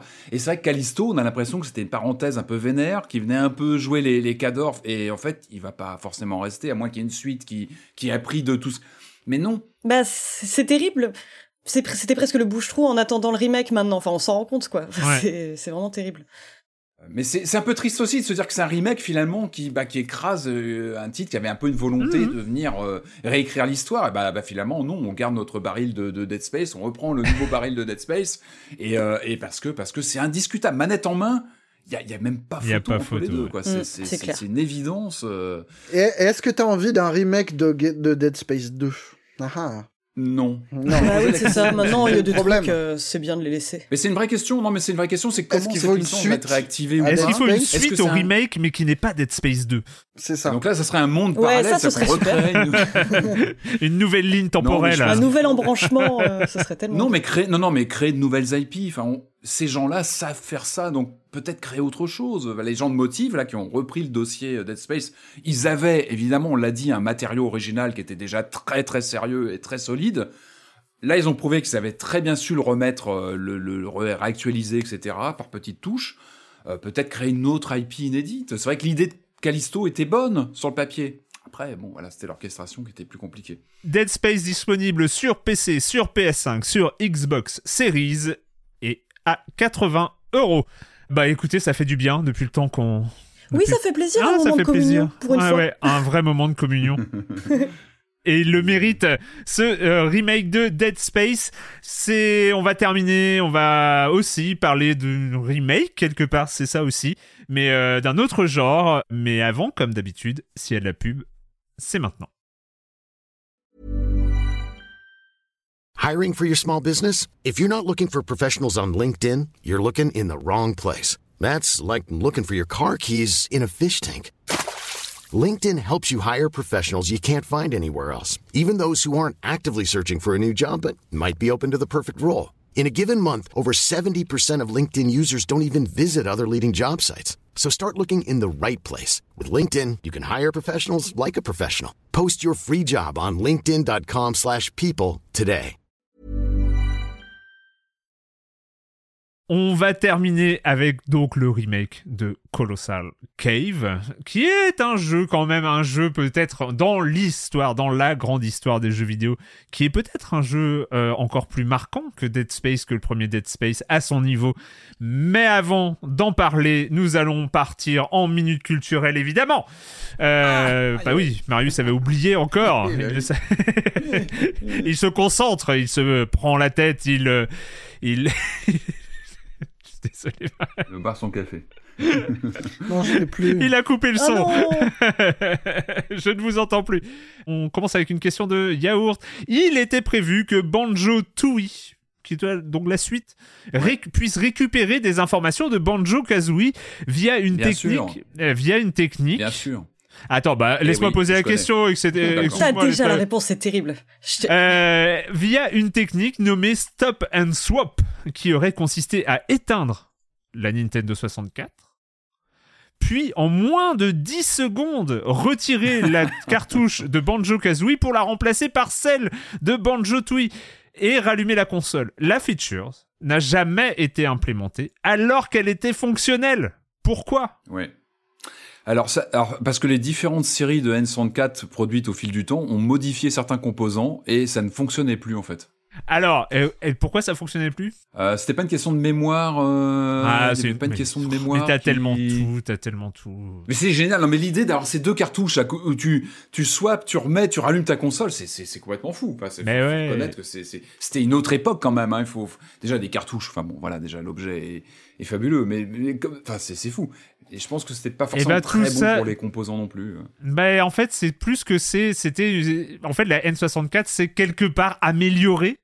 euh, dans sa, Mm. entre sa première version et l'autre, c'est-à-dire que avant, sur les premiers modèles de N64, la mémoire vive était purgée 10 secondes après extinction de la console, ce qui permettait de transférer l'information d'un jeu à un autre. Mais peu avant la sortie de Banjo Tooie, Nintendo, qui ignorait que Rare comptait exploiter cette spécificité matérielle, a commercialisé Ah, une nouvelle N64 où ce temps était réduit à une seconde. La mémoire vive était purgée au bout de une seconde. une seconde Personne n'avait utilisé ces 10 secondes là qui, euh, qui traînaient. Et donc, euh, bah, Rare, qui quand n'avait pas prévu Nintendo, Nintendo aurait- se serait sans doute pas opposé, mais euh, bah, n'a pas pu implémenter parce que ces N64 n'avaient purgé en une seconde et une seconde, même si on est très rapide, ça ne permet pas de swapper et de changer de cartouche de jeu. Voilà. Deuxième question, donc ça c'était la question de Yaourt et une question de Tissi. On fait, on fait une minute culturelle, modération, euh, modérateur de, de Silence on joue. Euh, une question de Tissi, l'Allemagne. L'Allemagne est connue euh, pour sa propension à modifier les jeux jugés violents, voire même à les censurer. La modification la plus courante, euh, la, la modification la plus courante et certainement la plus connue consiste à remplacer le rouge du sang par du vert.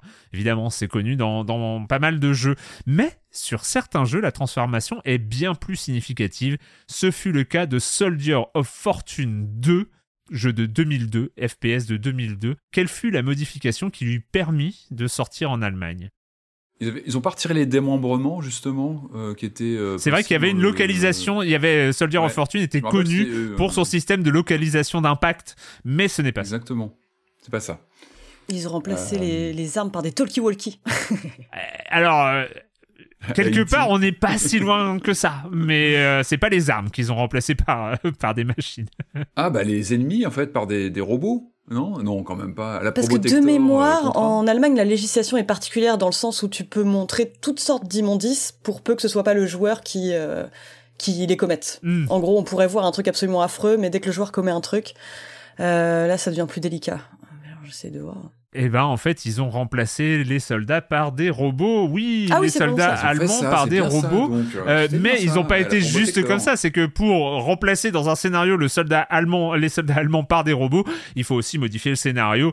Donc en fait, euh, ils ont changé carrément l'histoire. Tous les personnages ont été remplacés par des robots. Le scénario le justifie en expliquant qu'il s'agit d'un univers parallèle où l'humanité s'est éteinte et les robots ont pris le pouvoir, mais en développant des sentiments. Ces mêmes robots qui n'avaient que jamais connu les, que les humains se sont mis à vivre comme eux, d'où la présence d'enfants robots, de familles robots, de villes et de Oh robots non, qui vont au ah travail. non, non, Voilà, non, voilà, non, voilà, c'était La Ah petite non, pirouette, quoi.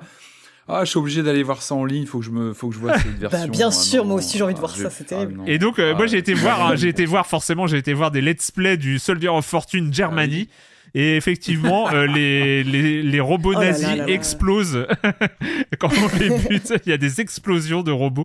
Et ils ont donc effectivement changé, euh, changé le jeu euh, en moins violent aux yeux des autorités allemandes. Parce qu'à la place de trucider les humains, on démonte des robots. Est-ce qu'il y a des modes qui permettent de faire exploser les humains?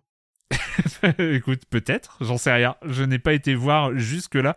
C'était Soldier of Fortune 2, c'était la minute culturelle que vous pourrez retrouver dans le salon DevTest. C'est un des fils de discussion du salon DevTest du Discord de Science en Joue qui, je ne l'ai pas évoqué pendant le com des com, j'avais prévu, c'était noté sur ma feuille. Mais je vais en profiter de cette minute culturelle parce que là, j'ai évoqué le Discord, parce que c'est un grand jour. Oui, nous avons dépassé les 600 abonnés de soutien, c'est un fait. Mais euh, nous avons aussi dépassé les 3000 euh, inscrits sur le Discord de Silence en Joue. Vous êtes aujourd'hui 3000 à avoir euh, à être venus nous faire coucou sur le Discord de Silence en Joue. Et c'est très cool, c'est toujours incroyable. Euh, toujours des discussions super intéressantes euh, sur, euh, bah, en réaction aux épisodes ou dans les innombrables, euh, dans les innombrables fils de discussion. Je, ah oui, bah, j'en profite, j'en profite. Je suis désolé, vous. en- euh, il nous reste Colossal Cave encore à faire, mais j'en profite parce qu'il y a un projet en cours de, en cours de fabrication qui s'appelle Paul Posy-Soge. Euh, qui est donc euh, le Pole Posy-Soge, c'est quoi Euh, C'est un événement trimestriel qui va se mettre en place euh, sur. euh, oui, on a aussi des événements trimestriels sur le Discord euh, qui qui va se mettre en place. C'est euh, une soirée où les membres du Discord s'affrontent pour compléter, pour finir le plus rapidement possible euh, un objectif sur un jeu commun. Et, euh, et donc, euh, en fait, je, la prochaine, le premier, euh, la première euh, séquence de cet événement, euh, ce sera le mardi, ce sera le samedi 25 mars. Donc, c'est dans longtemps, mais ils préparent. Hein. Ce sera à 20h45 et les membres du Discord vont s'affronter pour finir le plus rapidement Céleste. Voilà. Donc, vous pouvez, Ah vous ouais, pourrez vous retrouver. Je sais pas, ils sont en train de voir les infrastructures. Est-ce que est-ce qu'il y aura un stream? Est-ce qu'il y aura d'autres choses? Enfin, il y aura plein, plein de choses qui sont prévues, mais tout le monde va jouer à Céleste en même temps et vont essayer de finir le plus rapidement possible euh, ce jeu majeur. Voilà. Donc, ils préparent des Il sort événements. en boîte bientôt, j'ai vu ça, il y a une annonce, il sort en boîte. Voilà, Ah. pour les, les fanats de cool. plastique. Voilà. C'est assez drôle de repenser à, à ce moment où tu, tu, tu réfléchissais encore à l'idée de sauver les forums de Silence on Joue, le vieux forum. c'est ça. le truc, il a vraiment pris des proportions assez Oui, dingues. oui. Ah non, mais c'est c'est ça. Quand Ouais, c'est j'ai- vrai. C'est Est-ce que, est-ce que euh, il y a un peu plus d'un an, hein, c'était en novembre euh, 2021.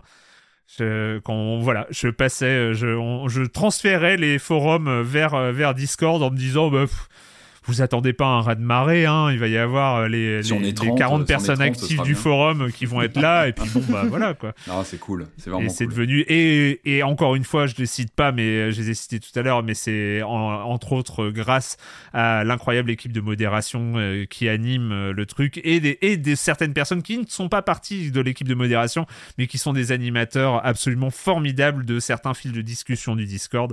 Merci, merci, merci. J'ai dit beaucoup de fois merci, mais ça vient du cœur. On va terminer, on va terminer cette émission avec, bah, on, remonte beaucoup plus loin que 2000 le 2008 de Dead Space. On remonte en 1975. C'était le tout premier jeu d'aventure textuel sur micro-ordinateur. 1975, l'Atari 2600 n'était pas sorti. Et euh, William Crowther, à l'époque programmeur, il était étudiant, c'est ça, il était étudiant à Stanford et euh, il a développé sur un ordinateur qui s'appelait le PDP-10, un jeu qui sera porté sur tous les ordinateurs après, en commençant par évidemment, évidemment, l'Apple II, un jeu d'aventure textuelle qui s'appelait Colossal Cave. You're standing at the end of a road before a small brick building, in search of adventure.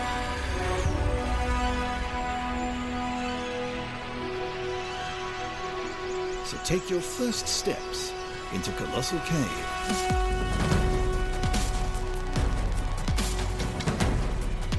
The lantern is now lit. Colossal Cave, donc jeu majeur de l'histoire des jeux vidéo, premier jeu d'aventure textuelle, truc incroyable. Enfin, il a peut-être dû avoir des idées de narration avant. Euh, J'ai l'impression qu'on a perdu Patrick. T'es là, Patrick, ou pas? Parce que si t'es Ah pas oui. là, euh, si, si- si t'es pas là, là, moi que je. Je pensais qu'il était vraiment à fond, Ouais, il était à fond, il était en concentré. fait, euh, Nous avons, nous avons devant nous un Patrick, bondir, mais- mais euh, vraiment, euh, vraiment concentré. Il a une pause comme ça. Oui, il s'est vraiment frisé en mode penseur de Rodin, quoi. C'est- Ouais. On a l'impression Ah, en pleine Voilà, minute il est parti. Je Il est vais prendre un screenshot. Alors parce que moi, je, Ah, je, pouvais un peu parler de Colossal Cave, hein, mais sans Patrick, je pense que ça perdait un peu de sa saveur. donc, donc on va attendre, on va, on va combler un peu le temps de retour de Patrick euh, sur le Discord. One eternity later. Et donc euh, Patrick, euh, Patrick est revenu. J'étais, j'avais présenté Colossal Cave Adventure, euh, et donc, et donc, pourquoi? Pourquoi on est en 2023 et on revoit ce nom surgir sur nos ordinateurs, Patrick? Alors, Colossal Cave, c'est c'est un monument de jeu d'aventure en fait. hein. On rappelle, c'était l'un des bah, le le jeu d'aventure textuel fondateur au milieu des années 70. Euh, donc en gros, hein, on a l'écran noir, euh, des, blocs de texte, et puis on interagit avec le, jeu en tapant les ordres, euh, en général un verbe et un, complément. L'exemple typique, c'est Go South, qui est voilà. Tu, tu mets la direction Go South et bah tu vas au sud. Voilà, euh, take, euh, take lamp. Enfin voilà, voilà, on rentre les ordres et le, le, le, jeu prend en compte. C'est William Crowther qui a le programmeur qui a cette idée-là, parce que lui, il est, habitué à explorer la Mammoth Cave. C'est un énorme euh, réseau de, de, de cavernes dans le Kentucky. Et, et puis lui, à ce moment-là, il découvre aussi Donjons et Dragons et va naître dans les au milieu des années 70, quand la micro-informatique n'existe quasiment pas, c'est-à-dire qu'on parle des ordinateurs universitaires uniquement. Il va mettre en place ce, ce- ce système de jeu avec une interaction comme ça par, euh, par texte. Et puis ce jeu va faire, va faire le tour comme ça des, universités. Et l'intérêt de Colossal Cave, c'est que c'est un jeu qui va avoir plusieurs vies. C'est-à-dire que très vite, euh, il y a une autre personne, c'est Don Woods, qui va se l'approprier, qui va ajouter des, composants au titre, qui va l'enrichir, qui va amener un score, par exemple, ajouter un score pour euh, pouvoir évaluer sa, voilà, sa partie. Le jeu va être repris, par exemple, par Adventure sous format graphique. C'est-à-dire qu'il y a déjà eu des, des ambitions d'apporter du graphisme à ce jeu purement textuel à la base, avec Adventure sur Atari, qui était une sorte de, de, de, de reprise non officielle du, du jeu. Et puis il y a aussi eu des, des versions euh, sur micro 8 bits notamment, qui ajoutaient du graphisme au même texte d'origine, mais qui, apport- qui apportaient des, des, des plages graphiques. Donc c'est un jeu voilà, qui, a, qui a une longue existence, qui est très connu des chercheurs en histoire de, jeux vidéo aujourd'hui, parce que c'est une borne dans l'histoire du jeu narratif, et qui, déjà, par le texte à l'époque, était presque une, ce qu'on pourrait appeler un proto point and click, c'est-à-dire qu'on n'avait rien à l'écran, par contre on avait déjà une gestion d'un inventaire, euh, d'objets à retrouver dans un décor par texte, hein, c'est-à-dire euh, je, suis dans une, dans une pièce, qu'est-ce qu'il y a autour de moi? Ah, la lampe, je la prends, je l'utilise très bien. Donc, alors, on parle quand même là d'une affiche qui fait rêver. C'est pour ça que moi, c'était pas euh, Colossal Cave 3D, euh, c'était pas forcément mon jeu plus attendu de 2023, mais j'avoue j'avais une certaine curiosité parce que on a un peu une affiche en or. On a une affiche en or. On a ce nom Colossal Cave qui fait partie de l'histoire du jeu vidéo. Et puis en face, on a Cygnus Entertainment. Alors Cygnus Entertainment, comme ça, ça vous dit rien. Mais si je vous dis qui sont les deux fondateurs, ça va vous parler évidemment. C'est Ken et Roberta Williams.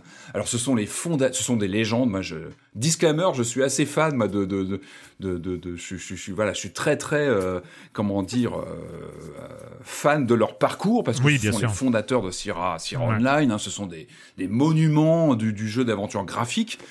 euh, qui euh, donc ont, revendu Sierra il y a une bonne vingtaine d'années et qui ont relancé leur, studio là pour euh, avec l'idée de reprendre reprendre Colossal Cave. Alors pour eux c'est pas anodin, c'est pas anodin parce que Colossal Cave c'est le bourgeon qui va faire qui va faire se créer Sierra Online parce qu'en fait Roberta Williams elle joue elle découvre ce jeu, et puis elle va avoir l'idée de dire bah tiens, moi je bien, je me mettrais bien à écrire aussi des jeux de, ma- de mon côté, et puis ah bah tiens, je peut-être même, euh, on pourrait ajouter des graphismes, ça va, ça va donner Mystery House et ça va donner un des, des, des grands grands éditeurs de jeux d'aventure graphiques des années Bien 80, sûr. 90 surtout, où ils vont rayonner, c'est un monument de, de jeux vidéo.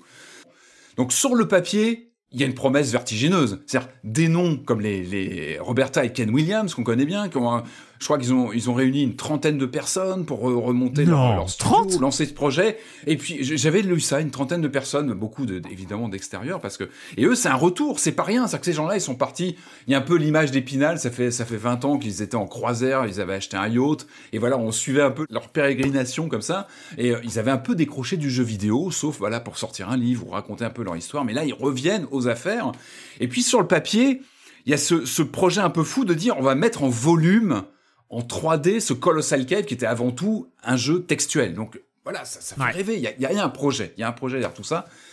On reçoit le code, on lance le jeu et on y va. Et, et, et euh, bon, bah, bah, on déchante un petit peu parce que ça se passe pas si bien que ça, malheureusement. Et croyez-moi que ça me crève le cœur de vous le dire aujourd'hui. ça me Oh, crève bon. le cœur de critiquer un jeu je signé par ces gens-là parce que Je suis triste pour toi, Patrick. ben moi aussi, je suis triste. Et ça fait ça fait quelques jours déjà que j'ai le jeu et que je le relance. J'ai du mal, j'y reviens et j'ai mais ça j'ai du mal à ça a du mal à prendre.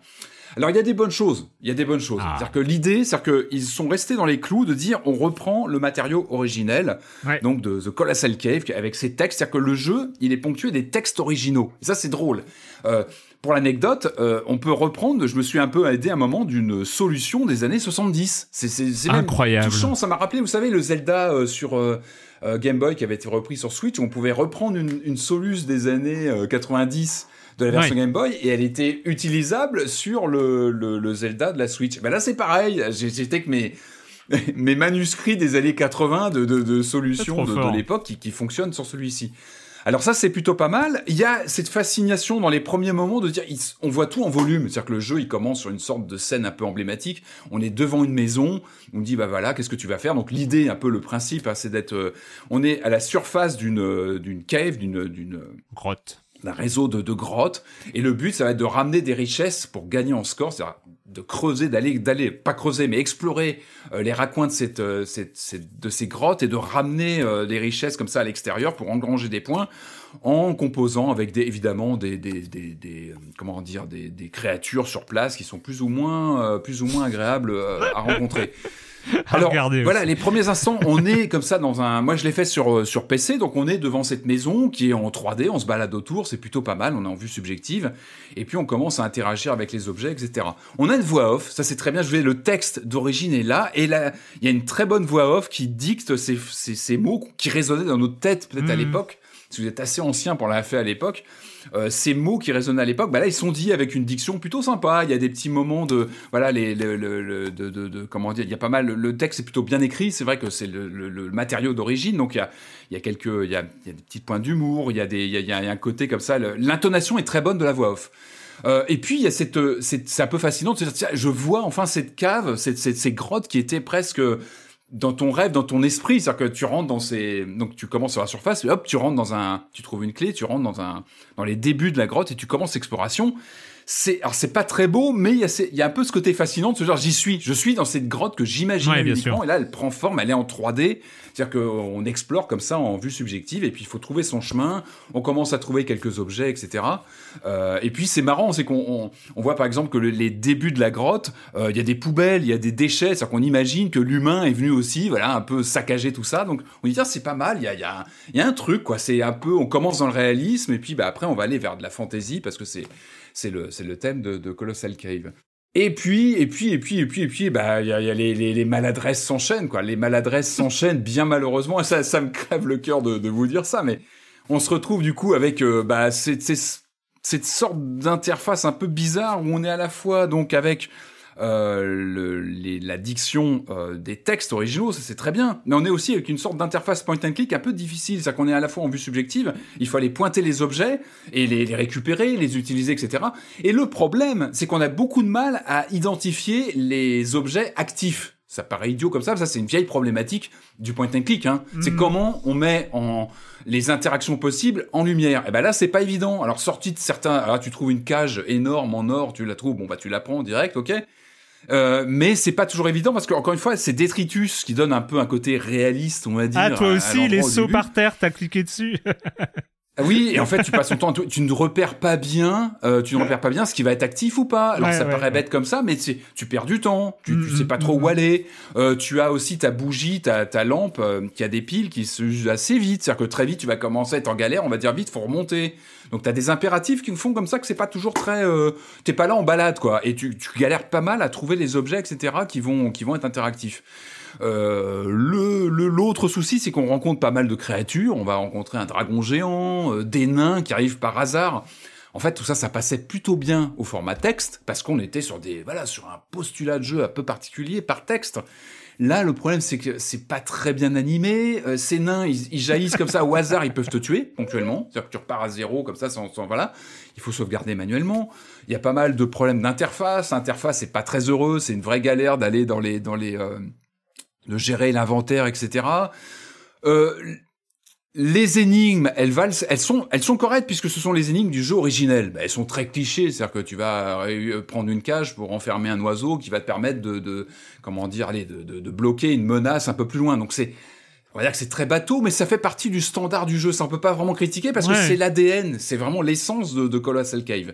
Le problème, c'est vraiment qu'il y a, il y a, il y a, il y a- il y a- on ne sait pas trop où aller, on n'a pas d'indice. Le jeu, il te laisse te débrouiller là-dedans. Alors, en dehors de euh, cet inventaire qui est une vraie tannée utilisée à gérer, tu sais pas trop où aller, on t'aide pas. T'as ce, cet environnement qui est pas toujours très beau, disons-le. C'est vrai que t'as un peu l'impression que c'est une vision d'un jeu du futur, mais d'il y a longtemps. C'est un peu une 3D un peu en toc.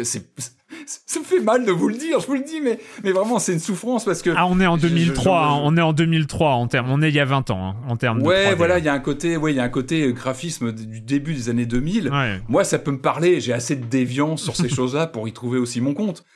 Mais, mais ça a du mal à passer. Et vraiment, moi, ce qui m'a vraiment posé problème en y jouant, c'est le, le manque de confort. Et moi, la question, c'est, je me dis, mais un joueur d'aujourd'hui, un jeune joueur qui va s'y mettre, il va pas, on t'indique pas, pas. où tu dois aller. Oui, t'inquiète pas, je pense pas Ouais. que. Non, En fait, c'est la question, c'est à qui ça s'adresse. Et c'est terrible de dire ça. Ouais. C'est terrible. C'est à qui ça s'adresse. Ouais. Les joueurs qui ont connu le jeu textuel, bah, ils sont plutôt jeunes, excusez-moi de vous le dire. Ou alors ce sont des chercheurs qui se sont intéressés à ce jeu comme moi parce que c'est un jeu, voilà, de l'histoire du jeu vidéo. Mais est-ce qu'ils ont un attachement? Est-ce qu'ils ont l'envie de le refaire en 3D C'est une autre question.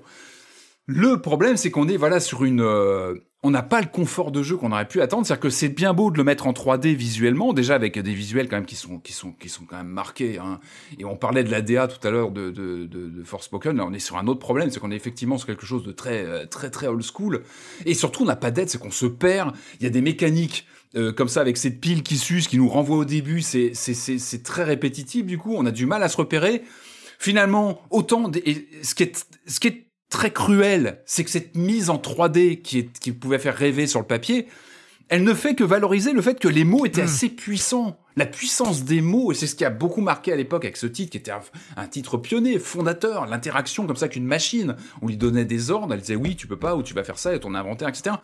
Bah là, finalement, mis en 3D, ça perd complètement de son sel, et finalement, ce qu'on garde, ce sont les phrases, les textes, et on revient finalement à l'origine, et tout le plus, eh ben, c'est du graphisme pas très joli, c'est une ergonomie de déplacement qui est pas terrible, finalement, on a du mal à se déplacer, alors finalement, par le texte, eh ben, t'étais dans une pièce, c'était finalement peut-être plus net. Là, on a un système de cartes qui est illisible, malheureusement, ce qui est dommage, hein, dans une exploration de, de grotte. Euh, voilà, c'est pas très confortable Non. et il est quand même vendu une quarantaine d'euros. Il est vendu ça, une quarantaine merci. d'euros. Non mais ça joue aussi, tu vois, il serait à 10 15, je me dirais bon, on peut tenter parce que 5, et, et- 6. Et ça m'a fait réfléchir. Je me suis dit, pour eux, j'imagine que pour les Williams, c'était un projet de cœur, parce que c'est le jeu qui les a fait, qui leur a fait démarrer Sierra, c'est pas rien. C'est pour ça que ça, ça me fait du mal de critiquer ce jeu. Je pense que c'est un projet de cœur. Le problème, c'est que moi, Sierra, j'ai toujours eu ce problème avec eux. J'étais plus école Lucas de, de mon côté. Et Sierra, pour moi, ils ont toujours été meilleurs quand ils sortaient de leur zone de confort. Je m'explique, pour moi, les King's Quest, ça n'a jamais été mes jeux favoris. Il y a des très bons, Mm. le troisième est très bien, tout ça, mais il y avait toujours un petit côté euh, euh, fantasy un peu gnangnan, avec des blagues qui étaient pas... Par contre, moi, j'ai trouvé toujours bien meilleur lorsque bah, euh, Ken Williams travaillait avec un vrai policier pour euh, développer Police Quest, pour aller euh, justement aller sur d'autres genres. Quand il faisait de l'humour potache avec euh, Love pour euh, faire Les Genres sous Clary, euh, et, et, euh, notamment lorsque euh, voilà, il travaillait sur des... quand, quand Roberta Williams elle-même signe Fantasmagoria en 95, c'est un choc parce qu'elle sort complètement de son univers et là elle nous sort un jeu d'horreur complètement gore, décomplexé et c'est un vrai plaisir de jeu très intéressant. Là, j'ai l'impression qu'il y a plus un phénomène de repli, repli sur le jeu par lequel tout est arrivé. Ouais. Euh, et ça prend pas des masses. Je pense qu'il est malheureusement il est anachronique. Ça me fait ça me fait mal au cœur. Encore une fois, je me Bah, répète, mais je- ça me fait mal de vous le dire. Ouais. C'est anachronique. J'ai envie de dire. Si ce genre vous intéresse, bah, regardez un documentaire, un documentaire comme Get Lamp, euh, qui, qui, qui, qui est une vraie pépite, qui explique justement. On doit le trouver, je pense, sur YouTube ou Dazon, Mm. peut-être en DVD, je suis pas sûr. Mais Get Lamp, vous avez tout et raconté la puissance des mots, le rapport du joueur aux mots, euh, sans justement une interface comme ça qui est un peu envahissante, qui est pas très confortable, qui n'apporte pas de confort de jeu, au contraire. Et, jouer à l'original. L'original, je crois qu'il est dispo en ligne euh, gratuitement. Il est, il Ok. est- il est libre de droit, le- le- l'original. Et voilà quoi, c'est c'est c'est c'est c'est un peu triste parce que c'est le retour des Williams. J'espère qu'ils vont apprendre aussi de des retours. C'est vrai que là c'est c'est pas Jojo quoi, les, les retours globalement sur le jeu. Marius Si vous voulez jouer à un jeu textuel moderne, il y a Horde, O-R-D, qui coûte 1,50€ sur Steam, qui est merveilleux. C'est un jeu textuel minimaliste, qui est sorti il y a 3 ans, un truc comme ça. Euh, exploration de, de donjons, enfin, de, de l'heroic fantasy, mais en un mot, à Et chaque juste fois. le texte. Et c'est oui. super bien. Je pense que c'était un piège. Coloss- refaire Colossal Cave était sûrement un très beau piège avec un beau paquet qui, qui sonne bien. On refait Colossal Cave. Le problème, c'est que ça fonctionne pas. J'ai rien d'autre à ajouter par rapport à, à- à ce que tu as dit. Bon, euh, ce côté euh, graphisme des années 2000 pour un remake de 2023, ça fait bizarre. Je voulais juste signaler que la voix off dont tu parlais, en fait, c'est une voix off qui se ra- c'est pas lui, c'est pas lui, mais c'est une voix off qui se rapproche euh, de celle de The Stanley Parable en accent, en façon de parler et tout ça. Et donc du coup, moi j'ai fait Colossal Cave les premières minutes parce que j'avoue que c'est un peu dur d'aller plus loin. Ouais. Euh, une fois que tu as été dans, ouais. euh, une fois que tu as été dans 6 ou 7 salles de la grotte, euh, t'es là ouais, OK. Euh, mais en même temps, je- n'arrêtais pas de me marrer parce qu'il y avait ce narrateur et j'avais l'impression qu'il allait Ouais, sortir une blague à chaque fois. J'avais l'impression d'être dans The Stanley Parable drôle. sauf que sauf que bah c'est pas drôle en fait. Et, et du coup euh, c'est il y a un côté décalé qui moi me faisait m'a fait beaucoup rire pendant mon ne jouez pas à Colossal Cave, ça n'a euh, enfin ça n'a que peu d'intérêt mis à part euh, oui. Pour l'anecdote, il est sorti sur MetaQuest 2 aussi. C'était même peut-être la sortie principale. J'avoue que pour l'instant, je vais attendre un petit peu. J'ai un peu peur de l'effet VR sur un jeu comme ça. Oh. Il a été quand même conçu pour ça à la base. hein. Ah oui, OK OK. Je vais voir. Moi, je vais suivre. hein. Je vais voir s'il y a des améliorations, s'il avance. Peut-être qu'ils vont. Je vais suivre. S'il se passe des choses, j'en parlerai. Là, c'est vrai que pour l'instant, je peux pas le conseiller à 40 euros. C'est pas. Lisez plutôt le bouquin de Cal Williams, qui est très intéressant d'ailleurs. Ok. Euh, Euh, on en a terminé pour cette semaine pour les jeux vidéo. Et puis, euh, bah voilà, c'était cool. Bah, on va terminer avec la question rituelle à laquelle vous n'allez pas échapper. Et quand vous ne jouez pas, vous faites quoi Julie. Alors moi, je mate des films très souvent. J'aime bien parce que je réponds toujours hyper premier degré à la question au lieu de- d'embrayer direct sur ma recommandation. Mais euh, j'ai regardé euh, le très bon film Quiz Show de Robert Redford, euh, donc qui date de 94, dont j'avais Ah oui, jamais ça. entendu parler auparavant. Mais euh, alors euh, j'ai trouvé ça super chouette. Enfin, en gros, c'est un, un film qui revient sur un grand scandale qu'il y a eu au sein de la télévision américaine dans les années 50, donc tiré d'une histoire vraie. Euh, qui, euh, en fait, on suit le champion d'une émission de culture générale qui, euh, pour ne rien gâcher, est incar- incarné par John Turturro. Euh, donc c'est un type qui est assez apprécié, mais les producteurs de l'émission se rendent compte que euh, les audiences stagnent et se disent ok, faut qu'on le fasse perdre euh, pour pouvoir introduire un nouveau candidat. Donc ils truquent le jeu. Le type vit ça bien sûr, enfin comme une énorme humiliation parce qu'ils le font perdre sur une question à la con. Et donc on voit un peu l'ascension un peu de- du nouveau candidat qui lui est incarné par Ralph Fiennes, qui est un, un perso de prof un peu érudit, mais euh, qui se voit fournir les bonnes réponses Ah. euh, des questions à l'avance. Et en parallèle, bien sûr, il y a un type qui commence à enquêter en, en interrogeant d'anciens candidats pour leur dire s'ils ont vu euh, des choses bizarres pendant la conception de l'émission. Et ça se suit comme un, un petit thriller. Enfin, moi, j'ai j'ai beaucoup aimé. Vraiment, euh, ça, ça tient bien sur la durée. Et puis, c'est euh, c'est assez passionnant, je trouve, en fait, ce rapport à la télévision et euh, aux coulisses ultra truquées, quoi. D'accord. Euh, Patrick. Alors euh, oui, bah moi ça fait des semaines hein, que je me, je me prépare euh, psychologiquement pour Dead Space, évidemment. Donc, je ne peux pas vous, vous parler de ma re- reprojection de Alien, Aliens, évidemment. Julie, Ah bah bien sûr, bien sûr. Euh, ni Event Horizon, ni Event même Horizon. les dessins, les dessins animés de Dead Space, parce que c'est vrai qu'il y a un grand lore. hein. Il y a des dessins Ah animés, oui. il y a des romans sortis aux États-Unis. Non, non, je vais pas vous parler de ça, ça c'est trop, c'est trop facile. je vais vous parler d'un de mes, mes petits chouchous un peu honteux. Allez, allez, on, on en parle. Ah bon, t'as hein. ça, toi? Euh, ouais, pour me mettre en condition, j'ai ressorti Jason X. Alors moi, qui est un de mes, Ah un de mes- oui. un de mes- un de mes Pou, pou. doudous, euh, c'est un nanar, mais j'adore. Mais déjà, je vous Ah avais ouais, un parlé excellent de, nanar. De, la série Vendredi c'est 13 super. la semaine dernière pour euh, les problèmes de droit qui, qui, qui émergent autour de différents titres.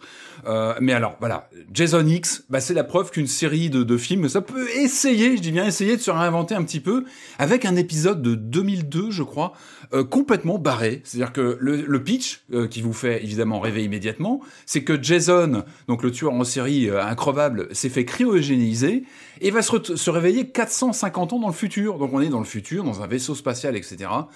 Et euh, c'est un florilège, c'est le cliché même du film SF un peu cheap du début des années 2000. Vous savez, avec le- les décors carton-pâte, euh, les fringues euh, faussement modernistes, etc. Ouais, Il y a un budget de Euh, film mais il y a hein. des, y a des, il y a des, il y a des, il y a des vrais moments de bravoure. Il y a des, il y a des moments. Bah, en général, on jauge souvent un épisode de Vendredi 13 au, au- à la façon dont les, les pauvres, les pauvres victimes sont trucidées à l'écran. Et là, c'est vrai qu'il y a des moments, je vais pas vous les citer, mais il y a des moments qui sont rentrés dans la légende de la saga clair. tellement c'est n'importe quoi.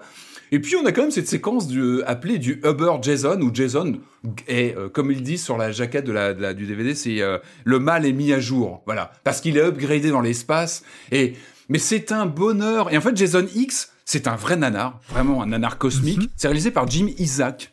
Voilà, le monde est petit.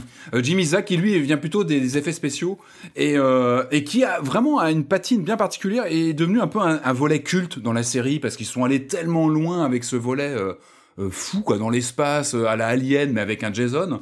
Euh, je crois qu'il y a eu des comics qu'on ont été tirés de Jason X. euh, Enfin.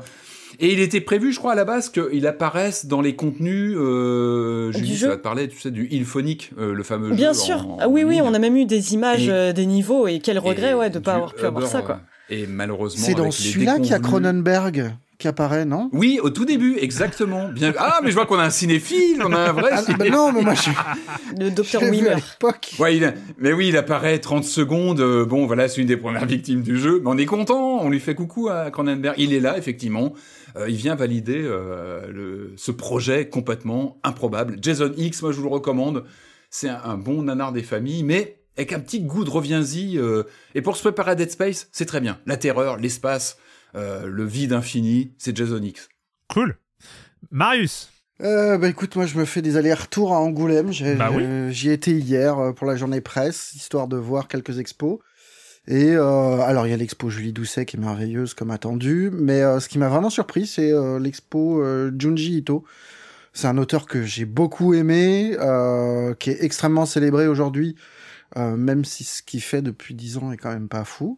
Euh, mais là, l'expo qui est, euh, qui, qui est présentée à Angoulême est super, vraiment. Enfin, il y a un effet de, un effet de saisissement devant euh, le travail qu'on connaît, hein, enfin Spirale, des trucs comme ça, mais il y a, il y a deux murs sur Spirale, moi, qui m'ont complètement envoûté. Il y a- C'est, c'est vraiment très chouette. La- le commissaire, c'est euh, Stéphane Duménildo, qui est, euh, Ah oui. qui avait Ah, fait euh, Fantôme d'Asie euh, euh. euh, au quai, euh, au quai Branly très très bien son bouquin. Ouais. Qui est voilà qui est un spécialiste de l'horreur euh, qui a bossé au cahier du cinéma pendant longtemps et euh, non l'expo est très chouette c'est euh, vraiment à voir quoi si, si vous avez le temps de, de vous fendre d'un petit aller-retour samedi ou dimanche ça vaut le coup Eh ben super. Il faudrait pouvoir se fendre d'un aller-retour à Angoulême, mais. sinon les bouquins sont bien hein, Ouais. il y a plein de très bons bouquins Euh, moi, pour ma part, une fois n'est pas coutume, je vais vous parler d'une newsletter. Je suis pas abonné aux newsletters, je suis pas un lecteur de newsletters. Euh, en fait, en vrai, je suis abonné à une seule newsletter, donc je veux pas vous dire Libération par rapport aux autres. Euh, non, oui, si, il y a les newsletters de Libé que- je lis parfois, euh, il y en a quelques-unes qui sont cool, euh, mais c'était des newsletters extérieurs. Euh, c'est celle de Lucie Ronfaux, c'est Règle 30, c'est une newsletter de... gérée par Numérama. Et, et voilà. Bon, déjà, Lucie est euh, super. Enfin, c'est une très très bonne journaliste euh, sur le numérique, euh, sur la, culture et les usages web et tout ça. C'est voilà, elle fait des très très bons articles un peu partout. Et voilà, elle fait cette newsletter hebdo pour Numérama, qui est une newsletter sur le numérique et sur les femmes, sur le féminisme. Enfin, c'est euh, c'est voilà, c'est le mix, la rencontre des, des, des deux sujets. Et elle gère super bien et je n'en rate pas une et je lis tout et euh, c'est euh, c'est vraiment super. Je vous conseille de vous abonner à cette newsletter de Règle 30. C'est en plus une newsletter gratuite euh, que vous trouvez sur Numérama. Voilà. Bah écoutez, euh, c'est fini pour cette semaine. Euh, J'allais dire à la semaine prochaine vendredi, mais non, parce que euh, en attendant, il y a euh, cet événement international, Mais oui. cet événement qui est Gâchette Gauche. Euh, Donc on se retrouve pour Gâchette Gauche lundi à 13h sur la chaîne Twitch de Silence on joue. Normalement, C'est lundi là, là déjà? Normalement, dans mon planning, c'est marqué montage mardi, mise en ligne de gâchette gauche dans le flux de silence on joue mardi. Je vous garantis pas hein, à 100%, mais en tout cas, c'est ce qui est prévu euh, actuellement. Donc, euh, sans doute, euh, gâchette gauche, ce sera mardi dans le flux de silence on joue. C'est à quelle heure sur Twitch? 13h. 13h. Bah oui, bah écoute, euh, avec un sandwich, tu, tu, tu Ouais, sais, ouais. tu- ouais, oui. Je poserai mes questions en, en dé. Et voilà, c'est ça. Avec euh, ton pseudo inconnu. Ouais. Euh, de leur cœur de base. Et puis, euh, bah, sinon, euh, pour euh, Silence on joue, on se retrouve euh, la semaine prochaine pour parler de jeux vidéo sur libération.fr et sur les internets. Ciao Ciao. Salut Bye.